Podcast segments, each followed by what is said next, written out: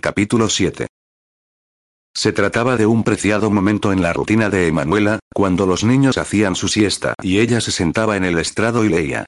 No obstante, el toro dobla la cerviz al yugo del arado y el potro generoso tiene que tascar el freno. Yo me someteré al amor, aunque me destroce el pecho con sus saetas y sacuda sobre mí sus antorchas encendidas. Descansó el libro sobre el regazo y perdió la vista en el paisaje que asomaba por la contraventana de la sala, el jardín de Doña Florbela. Así seguían llamándolo sin importar que la mujer ya no se ocupase de él. Ahora el cuidado de las plantas, como tantas otras cuestiones en Orenbae, recaía en ella. No se quejaba. Por primera vez desde que había abandonado la casa de los Ñenguirú, se sentía parte de una familia. Había llegado a la hacienda de los Amaral y Medeiros el 6 de julio de 1753, embarazada, con el corazón destrozado y un futuro incierto, y en ese momento, a principios de febrero de 1756, con casi 20 años y un hijo de dos, segura en el afecto que le prodigaban los Amaral y Medeiros, sintiéndose útil, casi la patrona de casa, se daba cuenta de que su situación no difería de aquella de mediados del 53, pues su corazón seguía destrozado. Abrió nuevamente el libro y releyó la frase del poeta romano Ovidio. Yo me someteré al amor, aunque me destroce el pecho con sus saetas y sacuda sobre mí sus antorchas encendidas. Suspiró y volvió a elevar la mirada. Después de tanto tiempo, ella aún se sometía al amor, y sus saetas seguían desgarrándole el pecho, y su fuego, quemándole las entrañas. Ni un día de esos años alejada de Aitor había transcurrido sin que lo evocase, sin que cualquier excusa lo trajese a su mente. Solo bastaba echar un vistazo a Octavio, viva imagen del padre, con su pelito negro, lacio y largo, sus cejas definidas y anchas, su boca delineada como un corazón y, en especial, con sus ojos dorados, para que los recuerdos la conmovieran. El 17 de noviembre de 1753, día del nacimiento de su hijo, Emanuela había experimentado una felicidad tan pura y avasalladora, tan nueva y desconcertante, que la había convencido de que Octavio satisfaría todas las necesidades. Su pequeño tesoro resultaría suficiente para devolverle la alegría. No precisaba a nadie más. Y así era, Octavio Vespasiano Aitor le había devuelto la alegría, y solo verlo corretear y jugar con sus primas Emanuela y Milagros, que lo adoraban, constituía un cuadro que la hacía dichosa. Sin embargo, había bastado que transcurriesen unas semanas y que se acabase el mesillo, para que las imágenes de ella y Aitor desnudos en la cama le alterasen el sueño y la obligaran a buscar alivio con las manos, lo que la avergonzaba. También la avergonzaba la certeza de que, si Aitor hubiese ido a buscarla a Orenbae, ella se habría ido con él, casado o no, y la tenía sin cuidado convertirse en su concubina y traicionar las enseñanzas que su pai Ursus y la religión católica le habían instilado desde pequeña. Sin meditarlo, se habría arrojado a sus brazos y le habría suplicado que le hiciese el amor. Aitor nunca se había aparecido por Orenbae, y eso, aunque sonase contradictorio, seguía hiriéndola como nada. No quería conocer a su hijo. No deseaba saber si ella se encontraba bien. ¿No lo volvían locos los celos a causa de Lope? Tal vez se cansó de mis melindres, se cansó de que lo abandonase en cada escollo que nos ponía el camino, de que faltase al pacto de sangre que sellamos tantos años atrás, se reprochó. Que Aitor se hubiese cansado de ella planteaba un escenario que le daba pánico, pues si bien Octavio era su alegría, sin Aitor, se sentía incompleta y la vida adquiría una tonalidad gris. Su índole de mujer, la que él había despertado y tallado al gusto de su paladar, permanecía oculta tras una fachada que, a medida que pasaba el tiempo, se resquebrajaba.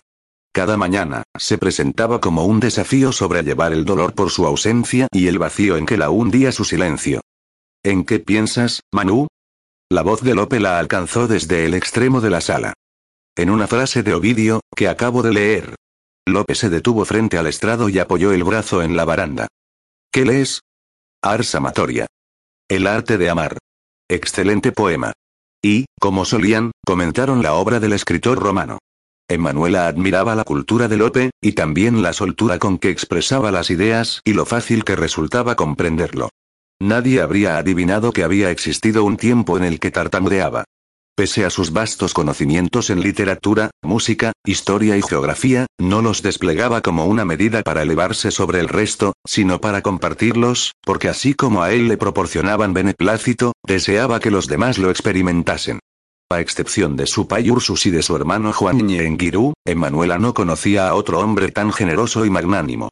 En ocasiones, mientras Lope hablaba a la familia con esa desenvoltura adquirida desde su regreso a Orenbae, sin vacilaciones ni temor a la mirada de Vespasiano, y ella se dedicaba a admirarlo y a quererlo, se preguntaba por qué no se había enamorado de él, porque, en cambio, amaba a Aitor, que ni siquiera se había interesado en conocer a su hijo. Lope, por el contrario, manifestaba un amor incondicional por su sobrino. La complacía cuando Lope lo llamaba así, sobrino, porque no solo estaba reconociendo lo que Octavio significaba para él, sino el vínculo que lo unía a Aitor, su hermano mayor. Octavio, a su vez, lo adoraba y, de las pocas palabras y expresiones que pronunciaba sin falla, tío Lope era una de ellas. Se acerca tu natalicio, querida Manu, le recordó Lope. ¿Aceptarás la invitación del Pai Ursus o la rechazarás como el año pasado? No lo sé, admitió, con una mueca apesadumbrada. La falta de deseo de volver a San Ignacio Mini para transcurrir su cumpleaños se asociaba a una persona, Olivia. No quería verla. Le temía al encuentro, a la mirada de odio y de engreimiento que le lanzaría. Después de todo, aunque Aitor la hubiese abandonado con dos hijas, ella era la que ostentaba el título que Emanuela codiciaba, el de esposa. Le vendría bien al pueblo verte. Están angustiados e inquietos con esto de la ejecución del tratado de permuta. Tú aplacarías sus ánimos y le harías un gran favor a nuestro querido Payursus, que está tan preocupado. Emanuela se pasó la mano por la frente. Ponían demasiada fe en ella, y a veces la abrumaba. Aunque le temía al regreso, sabía que finalmente claudicaría. Se lo debía a su pai. ¿Tan mal están las cosas con lo del tratado de permuta? Muy mal, ratificó Lope. El gobernador de Montevideo, Joaquín de Viana, que no le tiene a los indios la paciencia de Andonaegui, está atascando el freno para no lanzarse sobre las doctrinas rebeldes, pero lo hará apenas Gómez Freire de Andrade, se refería al gobernador de Río de Janeiro, y Andonaegui se pongan de acuerdo, aún en los ejércitos y den la orden de ataque. Viana está haciendo presión sobre sus dos colegas, y dicen que es muy persuasivo. Dios los proteja, susurró, angustiada por la posibilidad de que Aitor se hubiese unido a los pueblos del otro lado del Uruguay. Prométeme que no irás, Aitor, le había suplicado a principios del 53. Temo que será un baño de sangre, no iré, le había asegurado él. Ahora solo me importas tú solo, que ahora ella no contaba para él, ni ella ni el hijo que con tanto amor y tanta pasión habían engendrado. Manu, ¿me escuchas? Lope estiró la mano sobre la baranda del estrado y le pasó el dorso de los dedos por la mejilla. Te has puesto pálida. ¿Te sientes bien? Estoy bien, dijo, y se embarró en el asiento. He pensado que, si los gobernadores deciden atacar, aquello será una masacre. No pienses en cosas tristes, querida mía. La animó con una sonrisa. Olvida el tratado de permuta y todo lo relacionado con él. Solo piensa en que se aproxima tu natalicio y en la invitación de tu pai Ursus para que los visites. A Malvala la complacería regresar al pueblo y ver a sus nietos. ¿Hace cuánto que no los ve? Años. Era cierto, Malvala se había dedicado a Vespasiano y nunca había vuelto a San Ignacio, ni siquiera para transcurrir unas horas. Tal vez añorase reunirse con su familia, y, más allá de que sus hijos la repudiaban, la alegraría reencontrarse con sus nueras y nietos. Olivia era una de sus nueras. ¿La visitaría? ¿Conversarían? ¿Cómo era su relación? Nunca se había atrevido a preguntarle, como tampoco se atrevía a hablarle de Aitor. Resentida como estaba, temía referirse a él con dureza y causarle una pena. Después de todo, era su hijo. ¿No echas de menos a tu pai? Presionó Lope. Con esto de que no se anima a dejar el pueblo en manos del nuevo Sotokura y debido a la inquietud de la gente, ¿hace cuánto que no viene a vernos? La última vez fue para el primer natalicio de Octavito, hace más de un año. Y aunque nos escribimos a menudo, no es lo mismo, admitió. Pobre Pai Ursus. Debe de estar deseoso de reunirse contigo y con mi sobrino. Ni siquiera ha viajado a Asunción, tanto teme dejar el pueblo, informó Emanuela. ¿Quién se ha ocupado de las cuestiones de la hierba y demás? El hermano Pedro. Se le dan bien los números. Pero sé que mi pai ansía ir a Asunción, sobre todo para visitar a mi pai Santiago y a su nuevo amigo, Hernando de Calatrava, tu suegro. Lo aprecia mucho, me lo ha dicho. A la mención de Hernando de Calatrava, Lope agravó el gesto, y Manuela se asombró. Desde que Amaral y Medeiros había vuelto a tomar las riendas de Orenbae y Lope, a dedicarse a sus lecturas y escritos, lucía relajado, incluso feliz, pese a que la salud de doña Florbela languidecía. Dedicaba tiempo a los niños y visitaba a diario a su madre, prácticamente confinada en su alcoba, para leerle y recordar viejos tiempos. No había vuelto a tomar, al menos no en Orenbae, y en Manuela creía que tampoco lo hacía cuando viajaba a Asunción ni en las dos oportunidades en que se había ido por un buen tiempo, una vez a Yapeyú, de donde regresó con armas de fuego, y otra a Buenos Aires, para finiquitar los asuntos de su tío Edilson. Por eso, verlo preocupado la sorprendía. Conocía el final desdichado que había tenido la amistad entre Calatrava y Vespasiano de Amaral y Medeiros, cuando el primero descubrió que el segundo se acostaba con su esposa, una tal Nicolasa, la cual, le había contado de era hermosa, Ginebra se le parecía, en opinión de la India, aunque fría y dura como el mármol. Resultaba obvio que la costumbre de saciar los apetitos sexuales con cuanta mujer atractiva se le cruzase era una característica que Aitor había heredado del padre. En ocasiones, cuando Ginebra se presentaba a la mesa especialmente acicalada y su belleza invadía cada rincón y opacaba aún la platería bruñida de doña Florbela, Emanuela se preguntaba si Aitor la habría deseado, si se habría acostado con ella. Sentimientos oscuros, envidia, celos, la atormentaban. ¿Estás preocupado por tu suegro? No, no, desestimó Lope. Sé que lleva una vida dura en su chácara de Asunción, pero es un hombre que no le teme al trabajo. En su última visita, Ginebra lo encontró bastante mejorado gracias al cordial que le prepara Tutaitaru. Asegura que la cosecha de algodón dará buen rinde este año, aunque imagino que siendo solo él y mi tía Nicolás a los que lo cultivan y recogen, la cantidad no alcanzará para cubrir los gastos. Pero mi suegro se niega a recibir mi dinero. Entiendo. A Emanuela le gustaba cuando Ginebra anunciaba que visitaría a sus padres porque llevaría carta a Romelia y regresaría con una para ella. Todavía se le aceleraba el corazón al recordar el día en que Ginebra le había contado que la esclava de los Urizar y Vega había acabado, de todos los sitios posibles, en una almoneda en Asunción, donde su padre la había comprado para que ayudase a doña Nicolasa con las cuestiones domésticas. Había llorado de alegría, de tristeza, de añoranza, hasta que Malvala la aferró por los hombros y la sacudió ligeramente para advertirle que si no se moderaba, perdería la leche. Por aquel entonces, mayo del 54, todavía amamantaba a Octavito y, como pretendía seguir haciéndolo durante algunos meses, la idea de quedarse sin leche le devolvió la sobriedad. Sin embargo, la emoción la acompañó por días. Le costaba creer que en un territorio tan vasto como el de las Indias Occidentales, su querida Romelia se hallase a pocas leguas. Con todo, nunca se habían visto. Romelia no podía marcharse de casa de sus dueños, y ella no podía dejar Orenbae, con Octavio pequeño y doña Florbela enferma. Cuando Ginebra anunciaba que partiría a Asunción, ella albergaba la ilusión de que regresase a Orenbae con Romelia a su lado. Nunca ocurría. Leónidas Cabrera, con quien Ginebra y los Calatrava se habían encontrado un día a la salida de misa, los había visitado en dos oportunidades. La alegraba reencontrarse con él y también le provocaba tristeza, pues él formaba parte de un tiempo cuyas memorias a veces quería olvidar. De hecho, había sido Cabrera el primero en pronunciar un nombre que detestaba, Rodrigo Murguía. Le había referido que el físico, después de despachar a sus sobrinos a una escuela jesuita, se había marchado de Buenos Aires. Emanuela habría preferido que no le contase que se había convertido en el hazme reír de la sociedad porteña después de que ella lo hubiese dejado con un palmo de narices, y que se murmuraba que había abandonado la ciudad tras su huella. La última cotilla le provocó un escalofrío, y buscó la mano de Susi bajo la mesa.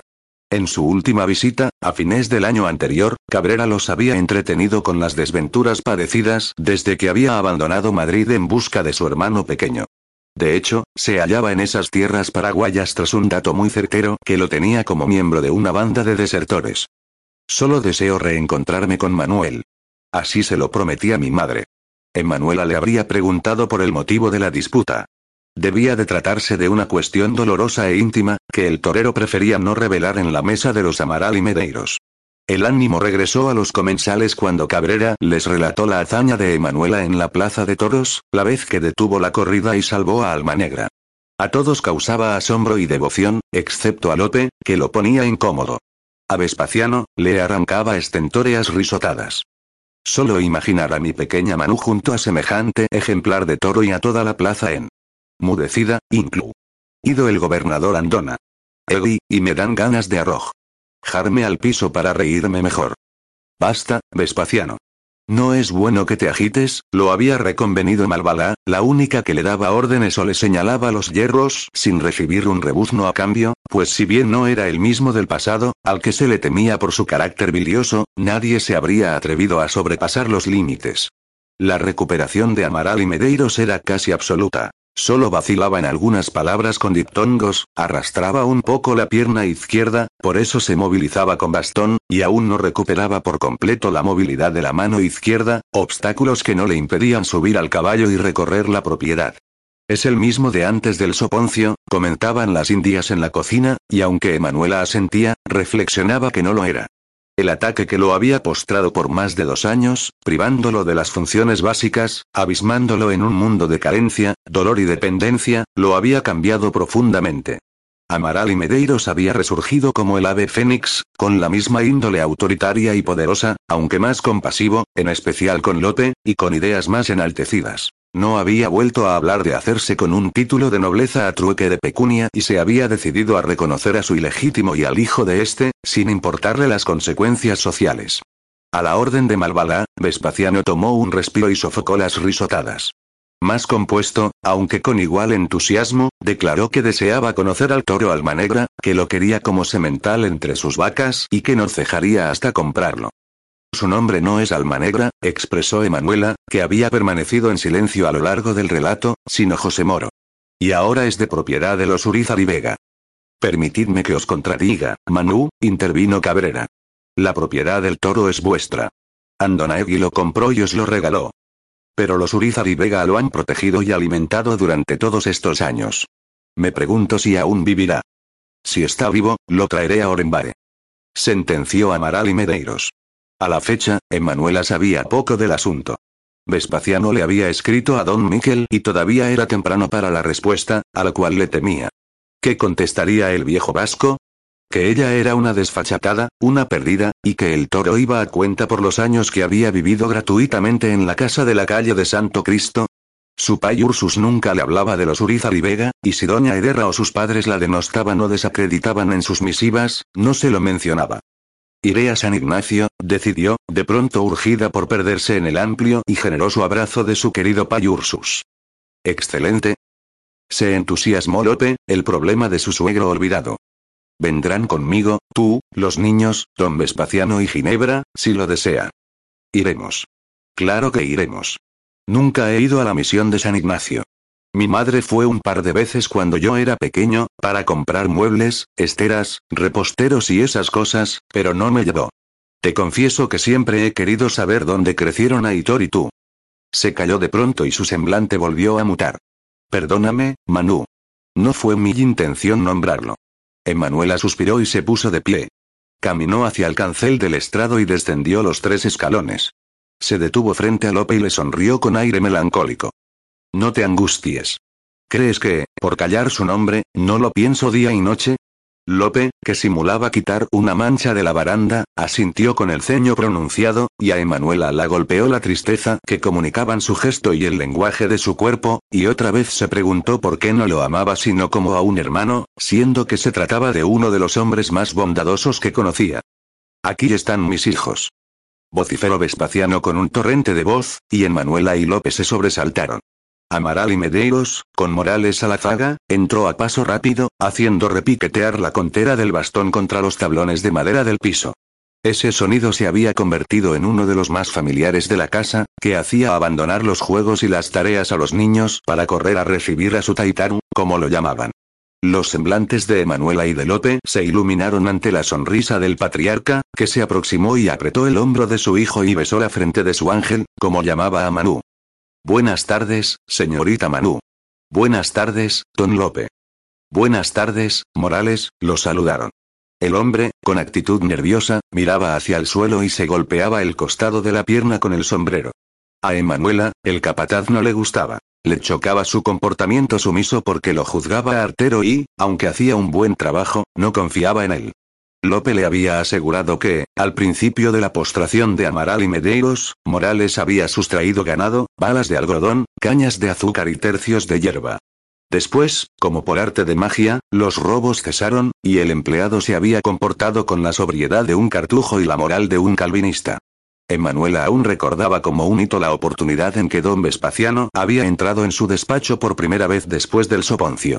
Lo había hecho con paso vacilante, apoyándose en el brazo de Lope y en el de ella, y con una emoción oculta tras un ceño, que a ella le evocaba al de Aitor. Se había ubicado en la poltrona, había mirado en torno, con ojos inquisidores, y había exigido los libros contables. Quiero revisarlos, declaró, con acento ominoso. En tanto Lope colocaba los mamotretos sobre el escritorio, los que había completado con letra uncial y meticulosidad, Emanuela se excusó y salió del despacho. Caminó a paso rápido, con Orlando correteando por detrás, y no prestó atención al llamado de Milagritos, que le pedía que le contase de nuevo el cuento de Perséfone. Se encerró en su habitación y rezó el rosario, rogando a Tupá y a Tupás y María que don Vespaciano aprobase la gestión de Lope. Unas horas más tarde, cuando se sentaron a la mesa para cenar, el dueño de casa, a quien todavía le costaba expresarse sin tartamudeos, reconoció que Orenbae no habría funcionado mejor si él hubiese estado a cargo y, por primera vez en su vida, felicitó a Lope y le dijo que se sentía orgulloso de él.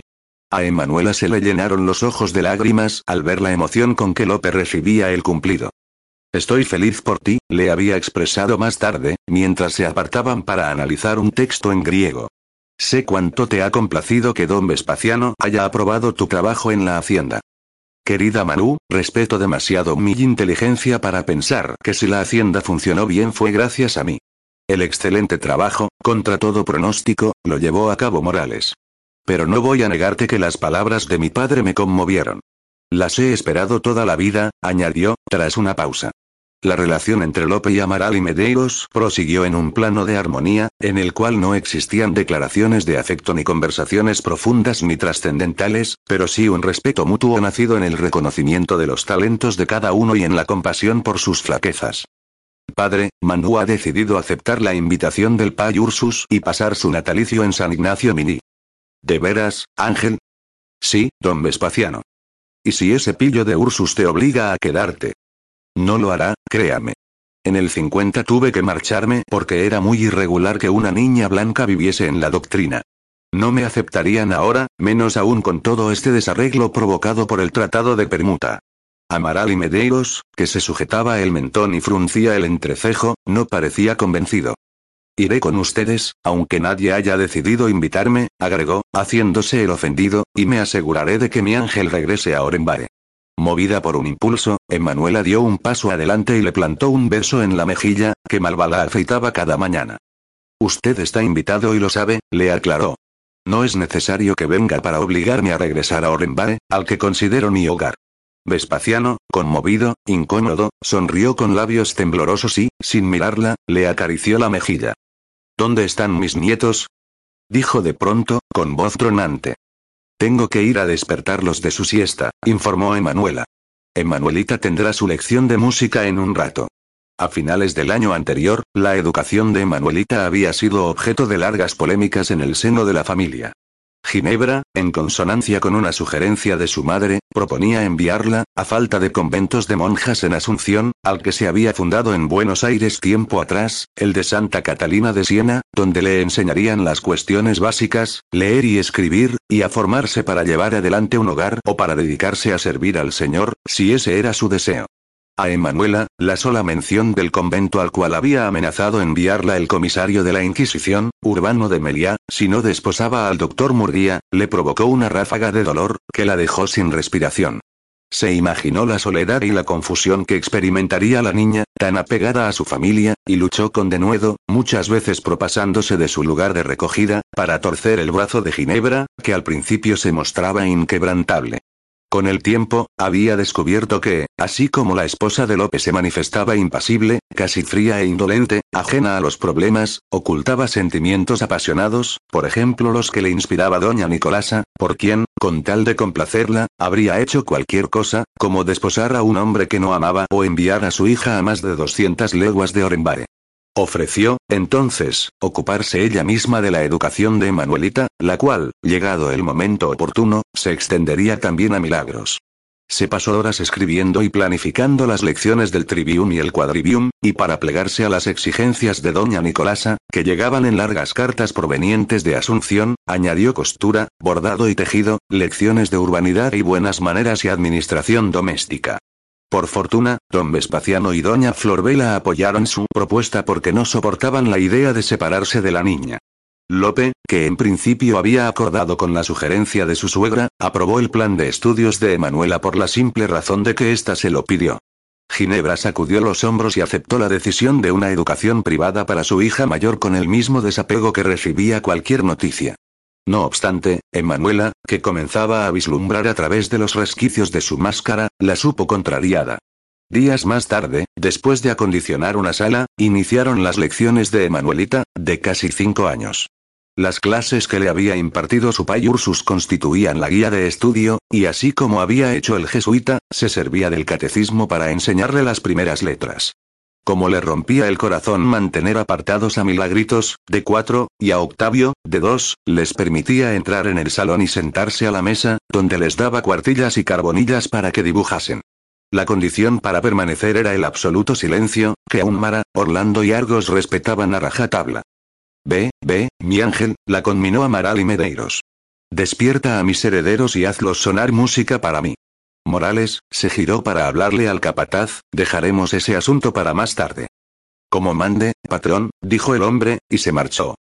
Emanuela entró en la recámara de Octavio, apostada junto a la de ella y conectadas por una puerta, e inspiró profundamente el aroma que ella asociaba a su hijo, ese del que nunca se cansaba y que le daba paz, y, mientras lo hacía, recordaba la costumbre de Aitor de hundir la nariz tras su oreja. Divisó a Malvalá en la penumbra, que le sonrió mientras preparaba la ropa del niño. Desde la recuperación milagrosa de Amaral y Medeiros, en la que la Vipona había cumplido un papel fundamental, a nadie se le ocurrió enviarla de nuevo a San Ignacio Mini, ni siquiera a Doña Florbela. Malvalá se convirtió en la mano derecha de Emanuela y la ayudaba en la administración del casco de la hacienda. Sí, ve y despierta a las niñas. Llévalas a la sala. Hoy tienen lección de música y canto. Enseguida. Aquí tienes la ropa de Octavito. Aguije, agradeció. Ansiosa por tocar a su hijo, se aproximó al pequeño lecho. Argos, que, como de costumbre, dormía a los pies de la cama, levantó la cabeza y paró las orejas, una puntiaguda y la otra bastante reducida, fruto de una pelea, especulaba Emanuela. Amaba a todas sus mascotas, pero reconocía que ese perro era especial. Lo había encontrado echado en la contraventana de su habitación un amanecer apenas iniciado el 54. El animal, de pelo corto, blanco y con manchones negros, no muy alto, aunque robusto y cabezón, la había mirado con sus ojos mansos y oscuros para luego entrar con timidez en la recámara y lamerle los pies desnudos. Le había robado el corazón.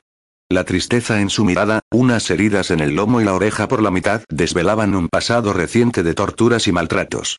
Le recordaba a Aitor, por las cicatrices y por el celo con que los protegía, a ella y a Octavio, sobre todo al niño, a quien seguía a sol y a sombra.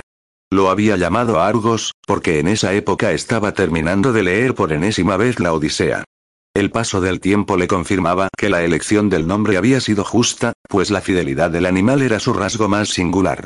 Como una de las indias encomendadas le señaló que había visto a Morales con Argos, en la primera oportunidad en que se lo cruzó le preguntó si era su dueño. La reacción del capataz había sido desmesurada al negar una y otra vez que no le pertenecía. El perro, por su parte, pegado a sus polleras, había retirado los belfos, mostrado los dientes y gruñido. Desde ese día, Emanuela lo tomó bajo su ala, y no transcurrió mucho tiempo antes de que la unión entre el animal y su hijo se consolidase. Suspiró al evocar la escena de un Octavio de meses, que gateaba a gran velocidad, seguido por Argos, que interponía el cuerpo delante de las contraventanas abiertas para impedirle que saliese fuera de la casa. Querido Argos, susurró, emocionada. Le palmeó la cabeza, y el perro le lamió la mano. ¿Cómo estás, amigo mío? ¿Preparado para despertar a tu pequeño amo? El perro gañó a modo de respuesta, y Manuela sofocó una risita. Se inclinó en el lecho y observó dormir al niño. La belleza de su carita oscura siempre operaba en ella de la misma manera. Le robaba el aliento. Su parecido con Aitor la maravillaba. Es mi hijo en miniatura, había declarado don Vespasiano hacía poco, y sin embargo, la disposición de Octavio era dulce y alegre, opuesta a la del padre.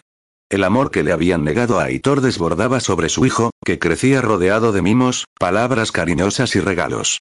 Con sus escasos dos años y dos meses, era seductor, y con una sonrisa, se ganaba el corazón de cualquiera, en especial el de aquellos de los que deseaba obtener algo, como por ejemplo de las indias de la cocina, que siempre cedían y le daban confituras, pese a que Emanuela se las escatimaba. Todos los miembros de la casa, familia y domésticos por igual, se habían deshecho en muestras de afecto y mamolas para consolarlo cuando le tocó el turno de recibir la vacunación contra la viruela, y solo dejó de llorar en las tres oportunidades en que su madre le sajó la piel del brazo cuando su Taitaru lo colocó delante de él en la grupa del caballo y se lo llevó para recorrer sus dominios. Había regresado con una sonrisa esplendente y, en su media lengua, le había descrito las aventuras vividas con su abuelo. Emanuela le acarició la frente y lo llamó. Arriba, dormilón, lo instó en castellano, porque era la lengua con que había decidido dirigirse a los niños, los cuales hablaban mayormente en guaraní, a menos que lo hicieran con doña Florbela, a la cual veían cada vez menos. Es hora de despertar. Octavio se rebulló y se pasó el puño por la boca y por la nariz emitiendo unos sonidos que la enternecieron. Parpadeó antes de abrir los ojos por completo y revelar los iris dorados como los del padre, un espectáculo que nunca dejaba de pasmarla. Mamita, balbuceó, con la voz ronca de sueño, y sonrió. Tienes la sonrisa más linda que existe. ¿Lo sabías? El niño gorjeó, y Manuela se preguntó cuánto entendería de lo que le decía. Se inclinó para besarle la frente, y los bracitos de Octavio se le ajustaron en torno al cuello. Lo levantó de la cama. Dado el calor estival, dormía solo con pañales. Le acarició la espalda tibia y suave, y le olió el cuello que ella perfumaba a diario con un bálsamo de almizcle de yacaré. Lo apretó ligeramente, abrumada por el sentimiento inconmensurable que le despertaba esa criatura que Aitor le había regalado y que ella había nutrido en sus entrañas. Entonces, ahora que he sangrado y después de que nos casemos, ¿tu pa pondrá un niño en mi vientre? No, tu pa no. Yo te lo pondré en el vientre tú, Sí, amor mío, yo el recuerdo, tan lejano en el tiempo que parecía pertenecer a otra vida, le robó un sollozo. Enseguida, Octavio, siempre atento a ella y a sus gestos, se apartó y frunció el entrecejo al estudiarla. Dios mío, dijo sin pensar, pues nunca tomaba el nombre de Dios en vano, eres igual a tu padre. El ceño del niño se acentuó y las cejas, de forma tan peculiar, se volvieron más acusadas. Le sujetó el rostro con las manitas y la miró en lo profundo de los ojos. Dale un beso a tu madre, lo conminó, y el niño la complació plantándole los labios en el mentón, bañándolo de saliva y succionándolo. Qué hermoso beso, hijo mío. Ahora me toca a mí. Le besó varias veces el cuello y el rostro, lo que provocó risas al pequeño, que se rebullía y luchaba por zafar de las cosquillas. Como hacía mucho calor, Malvala había dispuesto para su nieto una camisa ligera de Holanda y unos pantalones que apenas le cubrían las rodillas. Emanuela le calzó las sandalias y le ató el pelito largo en una coleta. Lo perfumó y le urcuizó las partes expuestas, aunque no planease llevarlo fuera. Se lo quedó mirando, orgullosa de su pequeño, y se atormentó al preguntarse cuándo comenzaría a inquirir acerca de su padre. Lo llevó en brazos hasta la sala, donde Manuelita y Milagritos lo esperaban. Se rebulló para que lo bajase, lo cual hizo de inmediato, y lo vio correr a los brazos de su abuelo, que, sentado en una silla parecida a un trono, se los extendía. ¡Ey, aquí llega el príncipe de la casa! exclamó, y las niñas lo rodearon y le pidieron a coro que las llamase princesas. La princesa Emanuela y la princesa Milagros. Vuestras Altezas, los llamó, pasando al castellano, lo que arrancó risas a los niños, acostumbrados a oír a su taitaro hablar en guaraní, por favor, complaced al rey de esta casa y tocad algo alegre para mí. Octavio recibió de manos de Malvalá el violín en miniatura, manufactura de su tío Juan, que se lo había entregado pocos meses atrás, en su segundo natalicio. Milagritos tomó la flauta, y Emanuelita se acomodó junto a Emanuela en la taburete del clavicordio, regalo de Lope, también obra de Juan Ñenguirú, quien, con la ayuda de su tío Palmiro, había construido una pieza bella estéticamente, con la tapa taraceada con conchillas que formaban zarcillos, flores y frutos y la letra en medio, grande y muy ornamentada, y perfecto desde el punto de vista musical, con sonidos vivaces y armónicos. Lo habían llevado a Orenbae el 12 de febrero del 54, cuando se presentaron para festejar el cumpleaños de Emanuela. Milagritos con la flauta y Octavio con el violín hacían más ruido que música. Las Emanuelas, en cambio, interpretaron una melodía de Giacomo Zacco que inspiró sonrisas a Vespasiano, el cual seguía las evoluciones agitando la mano derecha en el aire y el pie en el suelo. Lope y Ginebra, que se habían unido a la tertulia, contemplaban el espectáculo con beneplácito. Al acabar, los adultos esponjaron a los niños por igual y nadie mencionó que los más pequeños no dominaban el arte. Emanuela observaba a su hijo recibir las felicitaciones de su Taitaru, de su Jari y de su tío Lope, con el violín en una mano y el arco en la otra, los que sujetaba con la seguridad y la soltura de un experto violinista, pese a que solo se alzaba una vara del suelo. Le brillaban los ojos dorados con vanidad y complacencia, y más allá de que había tocado mal, estaba convencido de haberlo hecho bien. Aunque Emanuela opinaba que era demasiado pronto para lecciones de música, Juan, que demostraba un cariño por Octavio que no manifestaba por sus otros sobrinos, se presentaba el tercer viernes de cada mes en Orenbae, donde permanecía hasta el lunes, para impartirle lecciones de violín. El músico guaraní aseguraba que el pequeño de dos años poseía una afinidad con la música que él rara vez había encontrado. Lo asombraba el talento natural que desplegaba al comprender con rapidez qué cuerda tocar, sin mencionar que era un placer enseñarle por el entusiasmo que desplegaba. Emanuela sospechaba de las opiniones de su hermano, las que juzgaba tenidas por el cariño que el niño le inspiraba.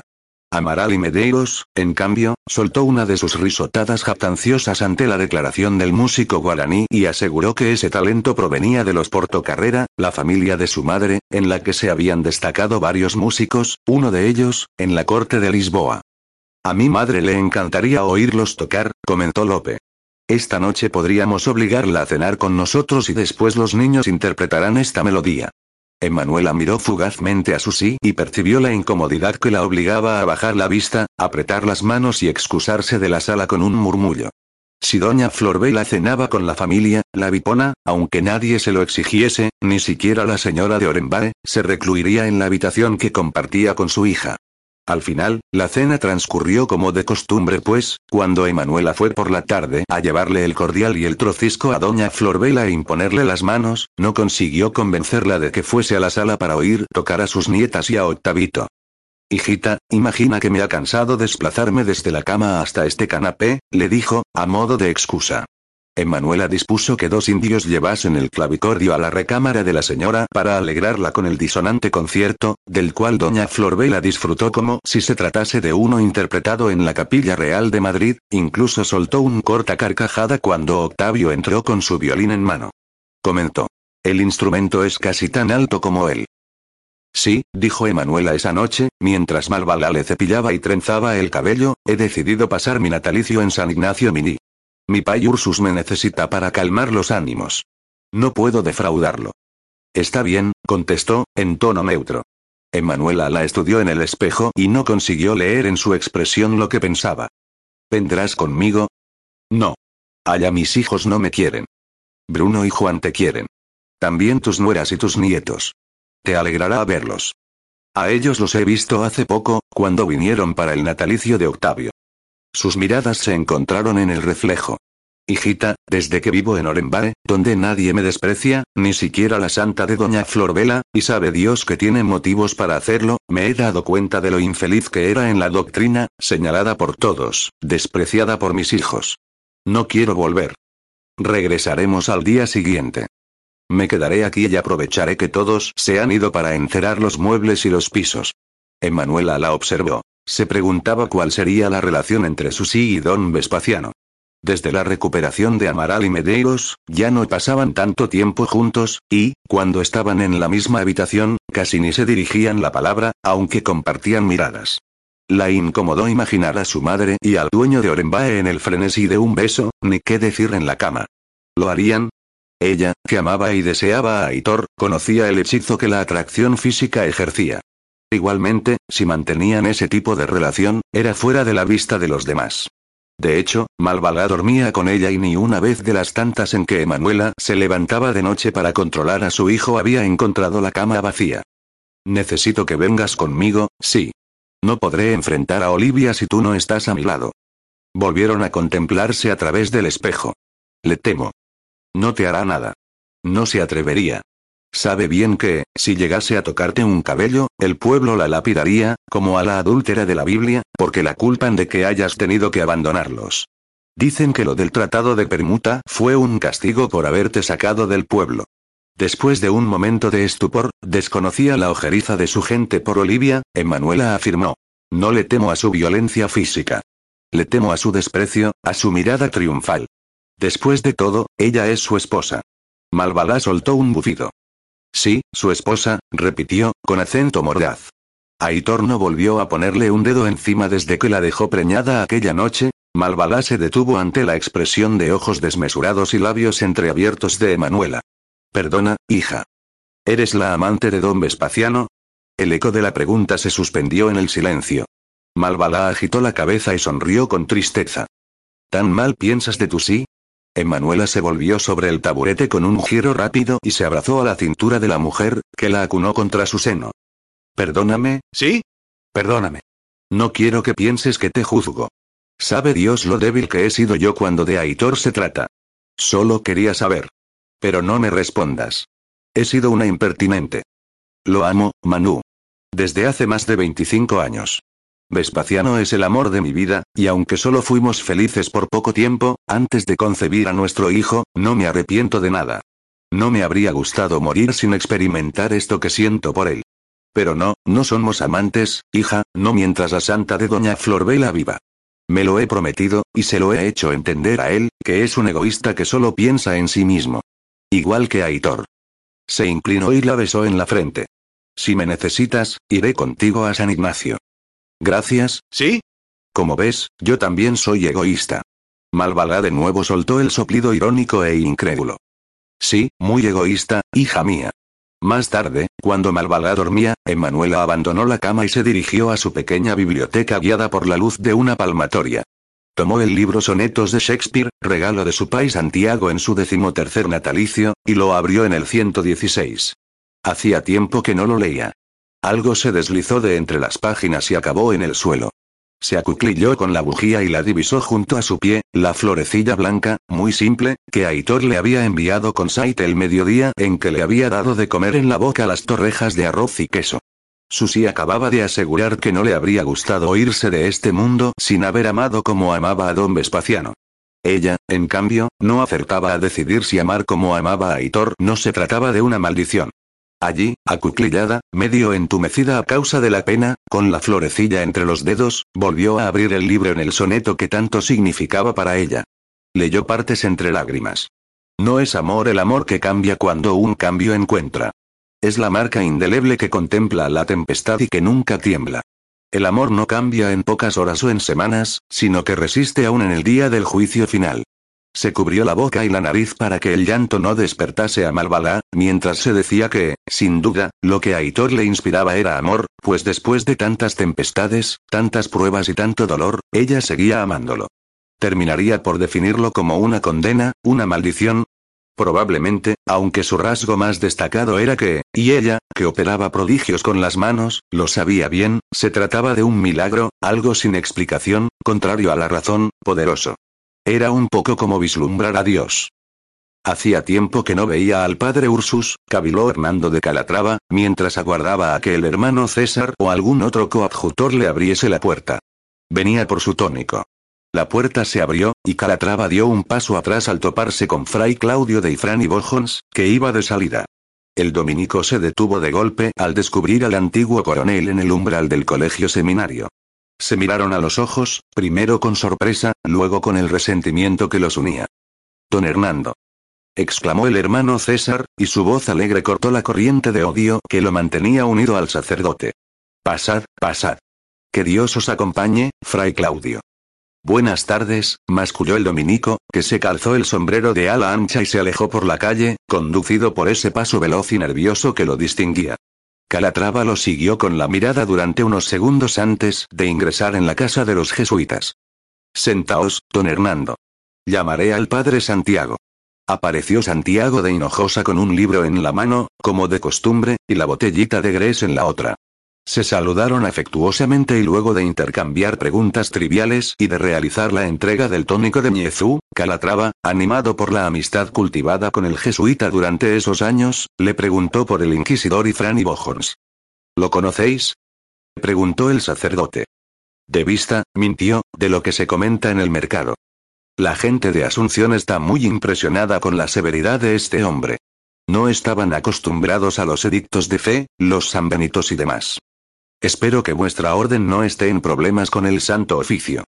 Mi orden, estimado Hernando, siempre está en problemas. De hecho, un querido amigo, el padre Van Swerk, debió exiliarse luego de que Ifran y Bojons cuestionase sus prácticas para tratar la viruela, y no importó que, gracias a ellas, ni un indio hubiese muerto víctima del cruel morbo. En esta oportunidad, Ifran y Bojons se enteró de que el padre Barreda, Hinojosa hablaba del provincial, viajó desde Córdoba por este condenado asunto del Tratado de Permuta y aprovechó para pedirle autorización para visitar la misión de San Ignacio Mini. La del padre Ursus, se preocupó Calatrava. En efecto. Quiere saber acerca de la que él llama Niña Santa. He oído mucho sobre ella. Mi esclava, Romelia, la nombra al menos una vez por día. Manu la llama. La sonrisa de Hinojosa, que le donó juventud a su expresión, asombró a Calatrava.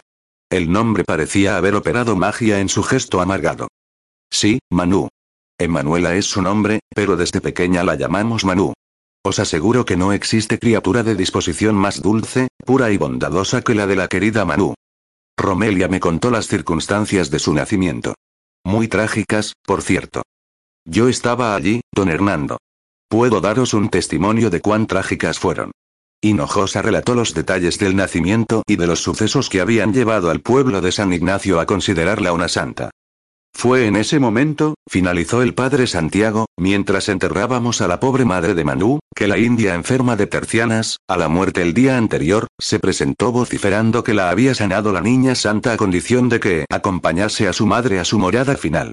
Si no hubiesen sido estos ojos, dijo, y se los señaló, y estos oídos los que oyeron y vieron todo, no lo creería. Hernando de Calatrava guardó silencio, la vista fija en el rostro del jesuita. ¿Y decís que nunca nadie se presentó en el pueblo para reclamar a la criatura? Nunca. La pobrecita Emanuela madre no llevaba encima nada que nos permitiese identificarla, tan solo sus prendas, muy costosas y refinadas, que Ursus guardó con cariño y esmero durante muchos años, para cuando Manu fuese mayor.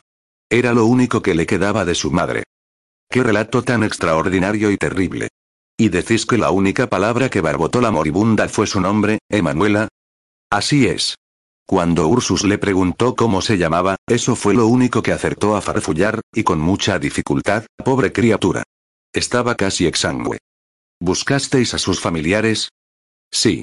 Escribimos a todas las misiones para que se corriese la voz. Lo mismo hicimos con nuestros hermanos en Buenos Aires, Córdoba, Tucumán y en cuanta ciudad contamos con un colegio. Nuestros hermanos fueron muy solícitos al tratar de encontrar a sus parientes. Algunos hasta usaron el púlpito para que la noticia de la muchacha muerta pariendo a orillas del Paraná, con una mancha en forma de rombo en el muslo derecho como toda seña, como habéis dicho. Lo detuvo Calatrava, y se inclinó hacia adelante en la mesa del locutorio. Santiago de Hinojosa hizo un ceño y entrecerró los ojos, mientras estudiaba la ansiedad que, de pronto, se había apoderado de los rasgos del antiguo coronel, siempre medido y austero en sus declaraciones y comportamiento. ¿Qué habéis dicho? Insistió, ante el mutismo del jesuita. Que nuestros hermanos, no, no. Lo otro, lo de la mancha en el muslo derecho. Las indias de la misión que lavaron y prepararon el cuerpo para el entierro, la revisaron a pedido de Ursus para descubrir alguna marca o señal que nos permitiese referirla a sus familiares. Aseguraron que tenía una piel tan blanca como la leche, inmaculada, sin lunares ni cicatrices, a excepción de una mancha de color marrón pálido que descollaba en la piel traslúcida del muslo derecho. ¿Y decís que tenía forma romboidal? Eso dijeron las mujeres que la prepararon. ¿Estáis seguro, padre Santiago? Es importante que, por pudor y respeto, lo interrumpió Hinojosa, ni Ursus ni yo, ni siquiera el médico de la doctrina, el padre Van Swerk, la vimos. Pero no creo que se deba sospechar de lo que afirmaron las indias. ¿Para qué mentirían? ¿Qué edad calculáis que tenía la muchacha? Era joven. Ursus le calculó unos 20 años, 22, 23 a lo sumo. Hernando de Calatrava se puso de pie en un acto intempestivo y se calzó el tricornio con rapidez. Nada quedaba de las maneras medidas y galantes. Su rostro había perdido la expresión apacible. Debo irme. Ahora, anunció. Está bien, balbuceó el padre Santiago, desconcertado, y abandonó la silla. Buenas tardes, padre Santiago. Buenas tardes. Lo acompaño, agregó, pero dudaba de que el hombre lo hubiese escuchado. Calatrava salió del locutorio y entró en el vestíbulo. Hinojosa lo siguió a tranco rápido más en un acto mecánico de protocolo que de curiosidad. Al alcanzar la entrada del seminario, la encontró vacía. Calatrava había destrabado la puerta y salido por sus propios medios. Amanecerá pronto, calculó Aitor, y deseó que la noche no terminase, pues cuando el sol se derramase sobre la tierra, él moriría. Después de dos días estaqueado, con algunas gotas de agua que los soldados portugueses le echaban sobre los labios resquebrajados, no como un acto de piedad, sino de burla, sin alimento ni sombra, las muñecas y los tobillos en carne viva, no resistiría otra jornada. Le costaba creer que hubiese llegado el fin cuando le parecía que acariciaba los bordes del Ibi Maraí, de la tierra sin mal, del paraíso, donde él ya no era un indio, despreciado por su catadura, sino el rico y respetado Aitor de Amaral y Medeiros. Después de tantas batallas, tantas pérdidas y sacrificios, moriría a manos de unos mamelucos, reducido y humillado en el vivar de su ejército. Moriría cuando el sueño de convertirse en un minero adinerado estaba a punto de volverse realidad. Moriría cuando comenzaba a gozar del poder que le confería el apellido de su padre. Pero sobre todo, moriría sin antes luchar por Emanuela y por su hijo, aún en contra de ella misma, Hasi, susurró sin emitir sonido, y se acordó de que al día siguiente sería su vigésimo natalicio, y la imaginó en Orenbae, rodeada del amor de los Amaral y Medeiros, y por un lado sintió rabia, celos y dolor, y por el otro, alivio de saberla protegida por su padre y por su medio hermano. ¿Me amas aún, amor mío? ¿Me piensas día y noche como yo a ti? En tu carta me decías que en tu corazón siempre sería solo yo. No lo olvides, Hasi. No olvides que tu corazón solo me pertenece a mí. Al terminar cada jornada de trabajo extenuante en la mina, incluso cuando acababa descargando las frustraciones y la tensión en el cuerpo generoso de Engracia de Atalaya o en algún asalto a convoyes o a estancias portuguesas, había desarrollado la costumbre inquebrantable de conversar con ella, con su hasi. No se iba a dormir sin referirle sus dudas, sus miedos, sus planes, y le pedía su opinión, y la hacía partícipe de sus decisiones. A nadie le mostraba el alma como a Emanuela por una simple razón, en nadie confiaba como en ella. Intentaba persuadirla de que enmascararse y convertirse en el salteador de caminos y abigeo alma negra, temido en la campaña, mentado en la ciudad, era una proeza justa. Robarle a los mamelucos no estaba mal, por el contrario, estaba bien, porque acaso no afirmaba el refrán que ladrón que roba a ladrón tiene cien años de perdón. ¿Me perdonarás tú a mí, adorada Hasi? ¿Me perdonarás mis flaquezas, mis mentiras y mis defectos? ¿Me aceptarás como tu hombre, tu amante, tu protector, el padre de tu hijo, tu todo, pese a que no puedo conducirte hasta el altar y desposarte como tú tanto deseas? En algunos años, estimaba no más de tres, si las cosas marchaban como hasta ese momento, sería capaz de poner el mundo a los pies de su hasi. La cubriría de joyas y de prendas suntuosas, le construiría una mansión y la conduciría en un carruaje como ese que había visto en Río de Janeiro el año anterior, todo blanco, con adornos dorados a la hoja, y nada de mulas, sino cuatro caballos, blancos también. Le daría todo, excepto lo que ella más deseaba, convertirla en su esposa. Las lágrimas le corrían por las sienes. Tironeó los cientos de cuero que le sujetaban los brazos y las piernas y lo exponían como a Cristo en la cruz. Qué vulnerable se sentía. Qué idiota había sido. Maldecía el instante en el que se le había ocurrido regresar a San Nicolás, pero en aquel momento reclutar indios para trabajar en la mina se había presentado como la única alternativa para hacerse de mano de obra, que nunca bastaba, y aun con Delia y Aurelia, que se deslomaban separando el mineral del barro y de las gangas, no alcanzaban a cubrir la cuota para convertir la explotación en rentable.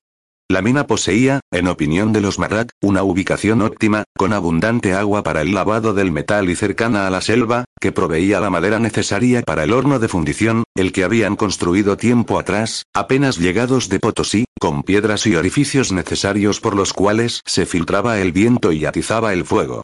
Recogían el mineral del lecho del río a través de un proceso de lavado en bateas, o bien lo extraían de las barrancas, labor que se realizaba con barreta y cuña y sin necesidad de pólvora ni grandes fatigas.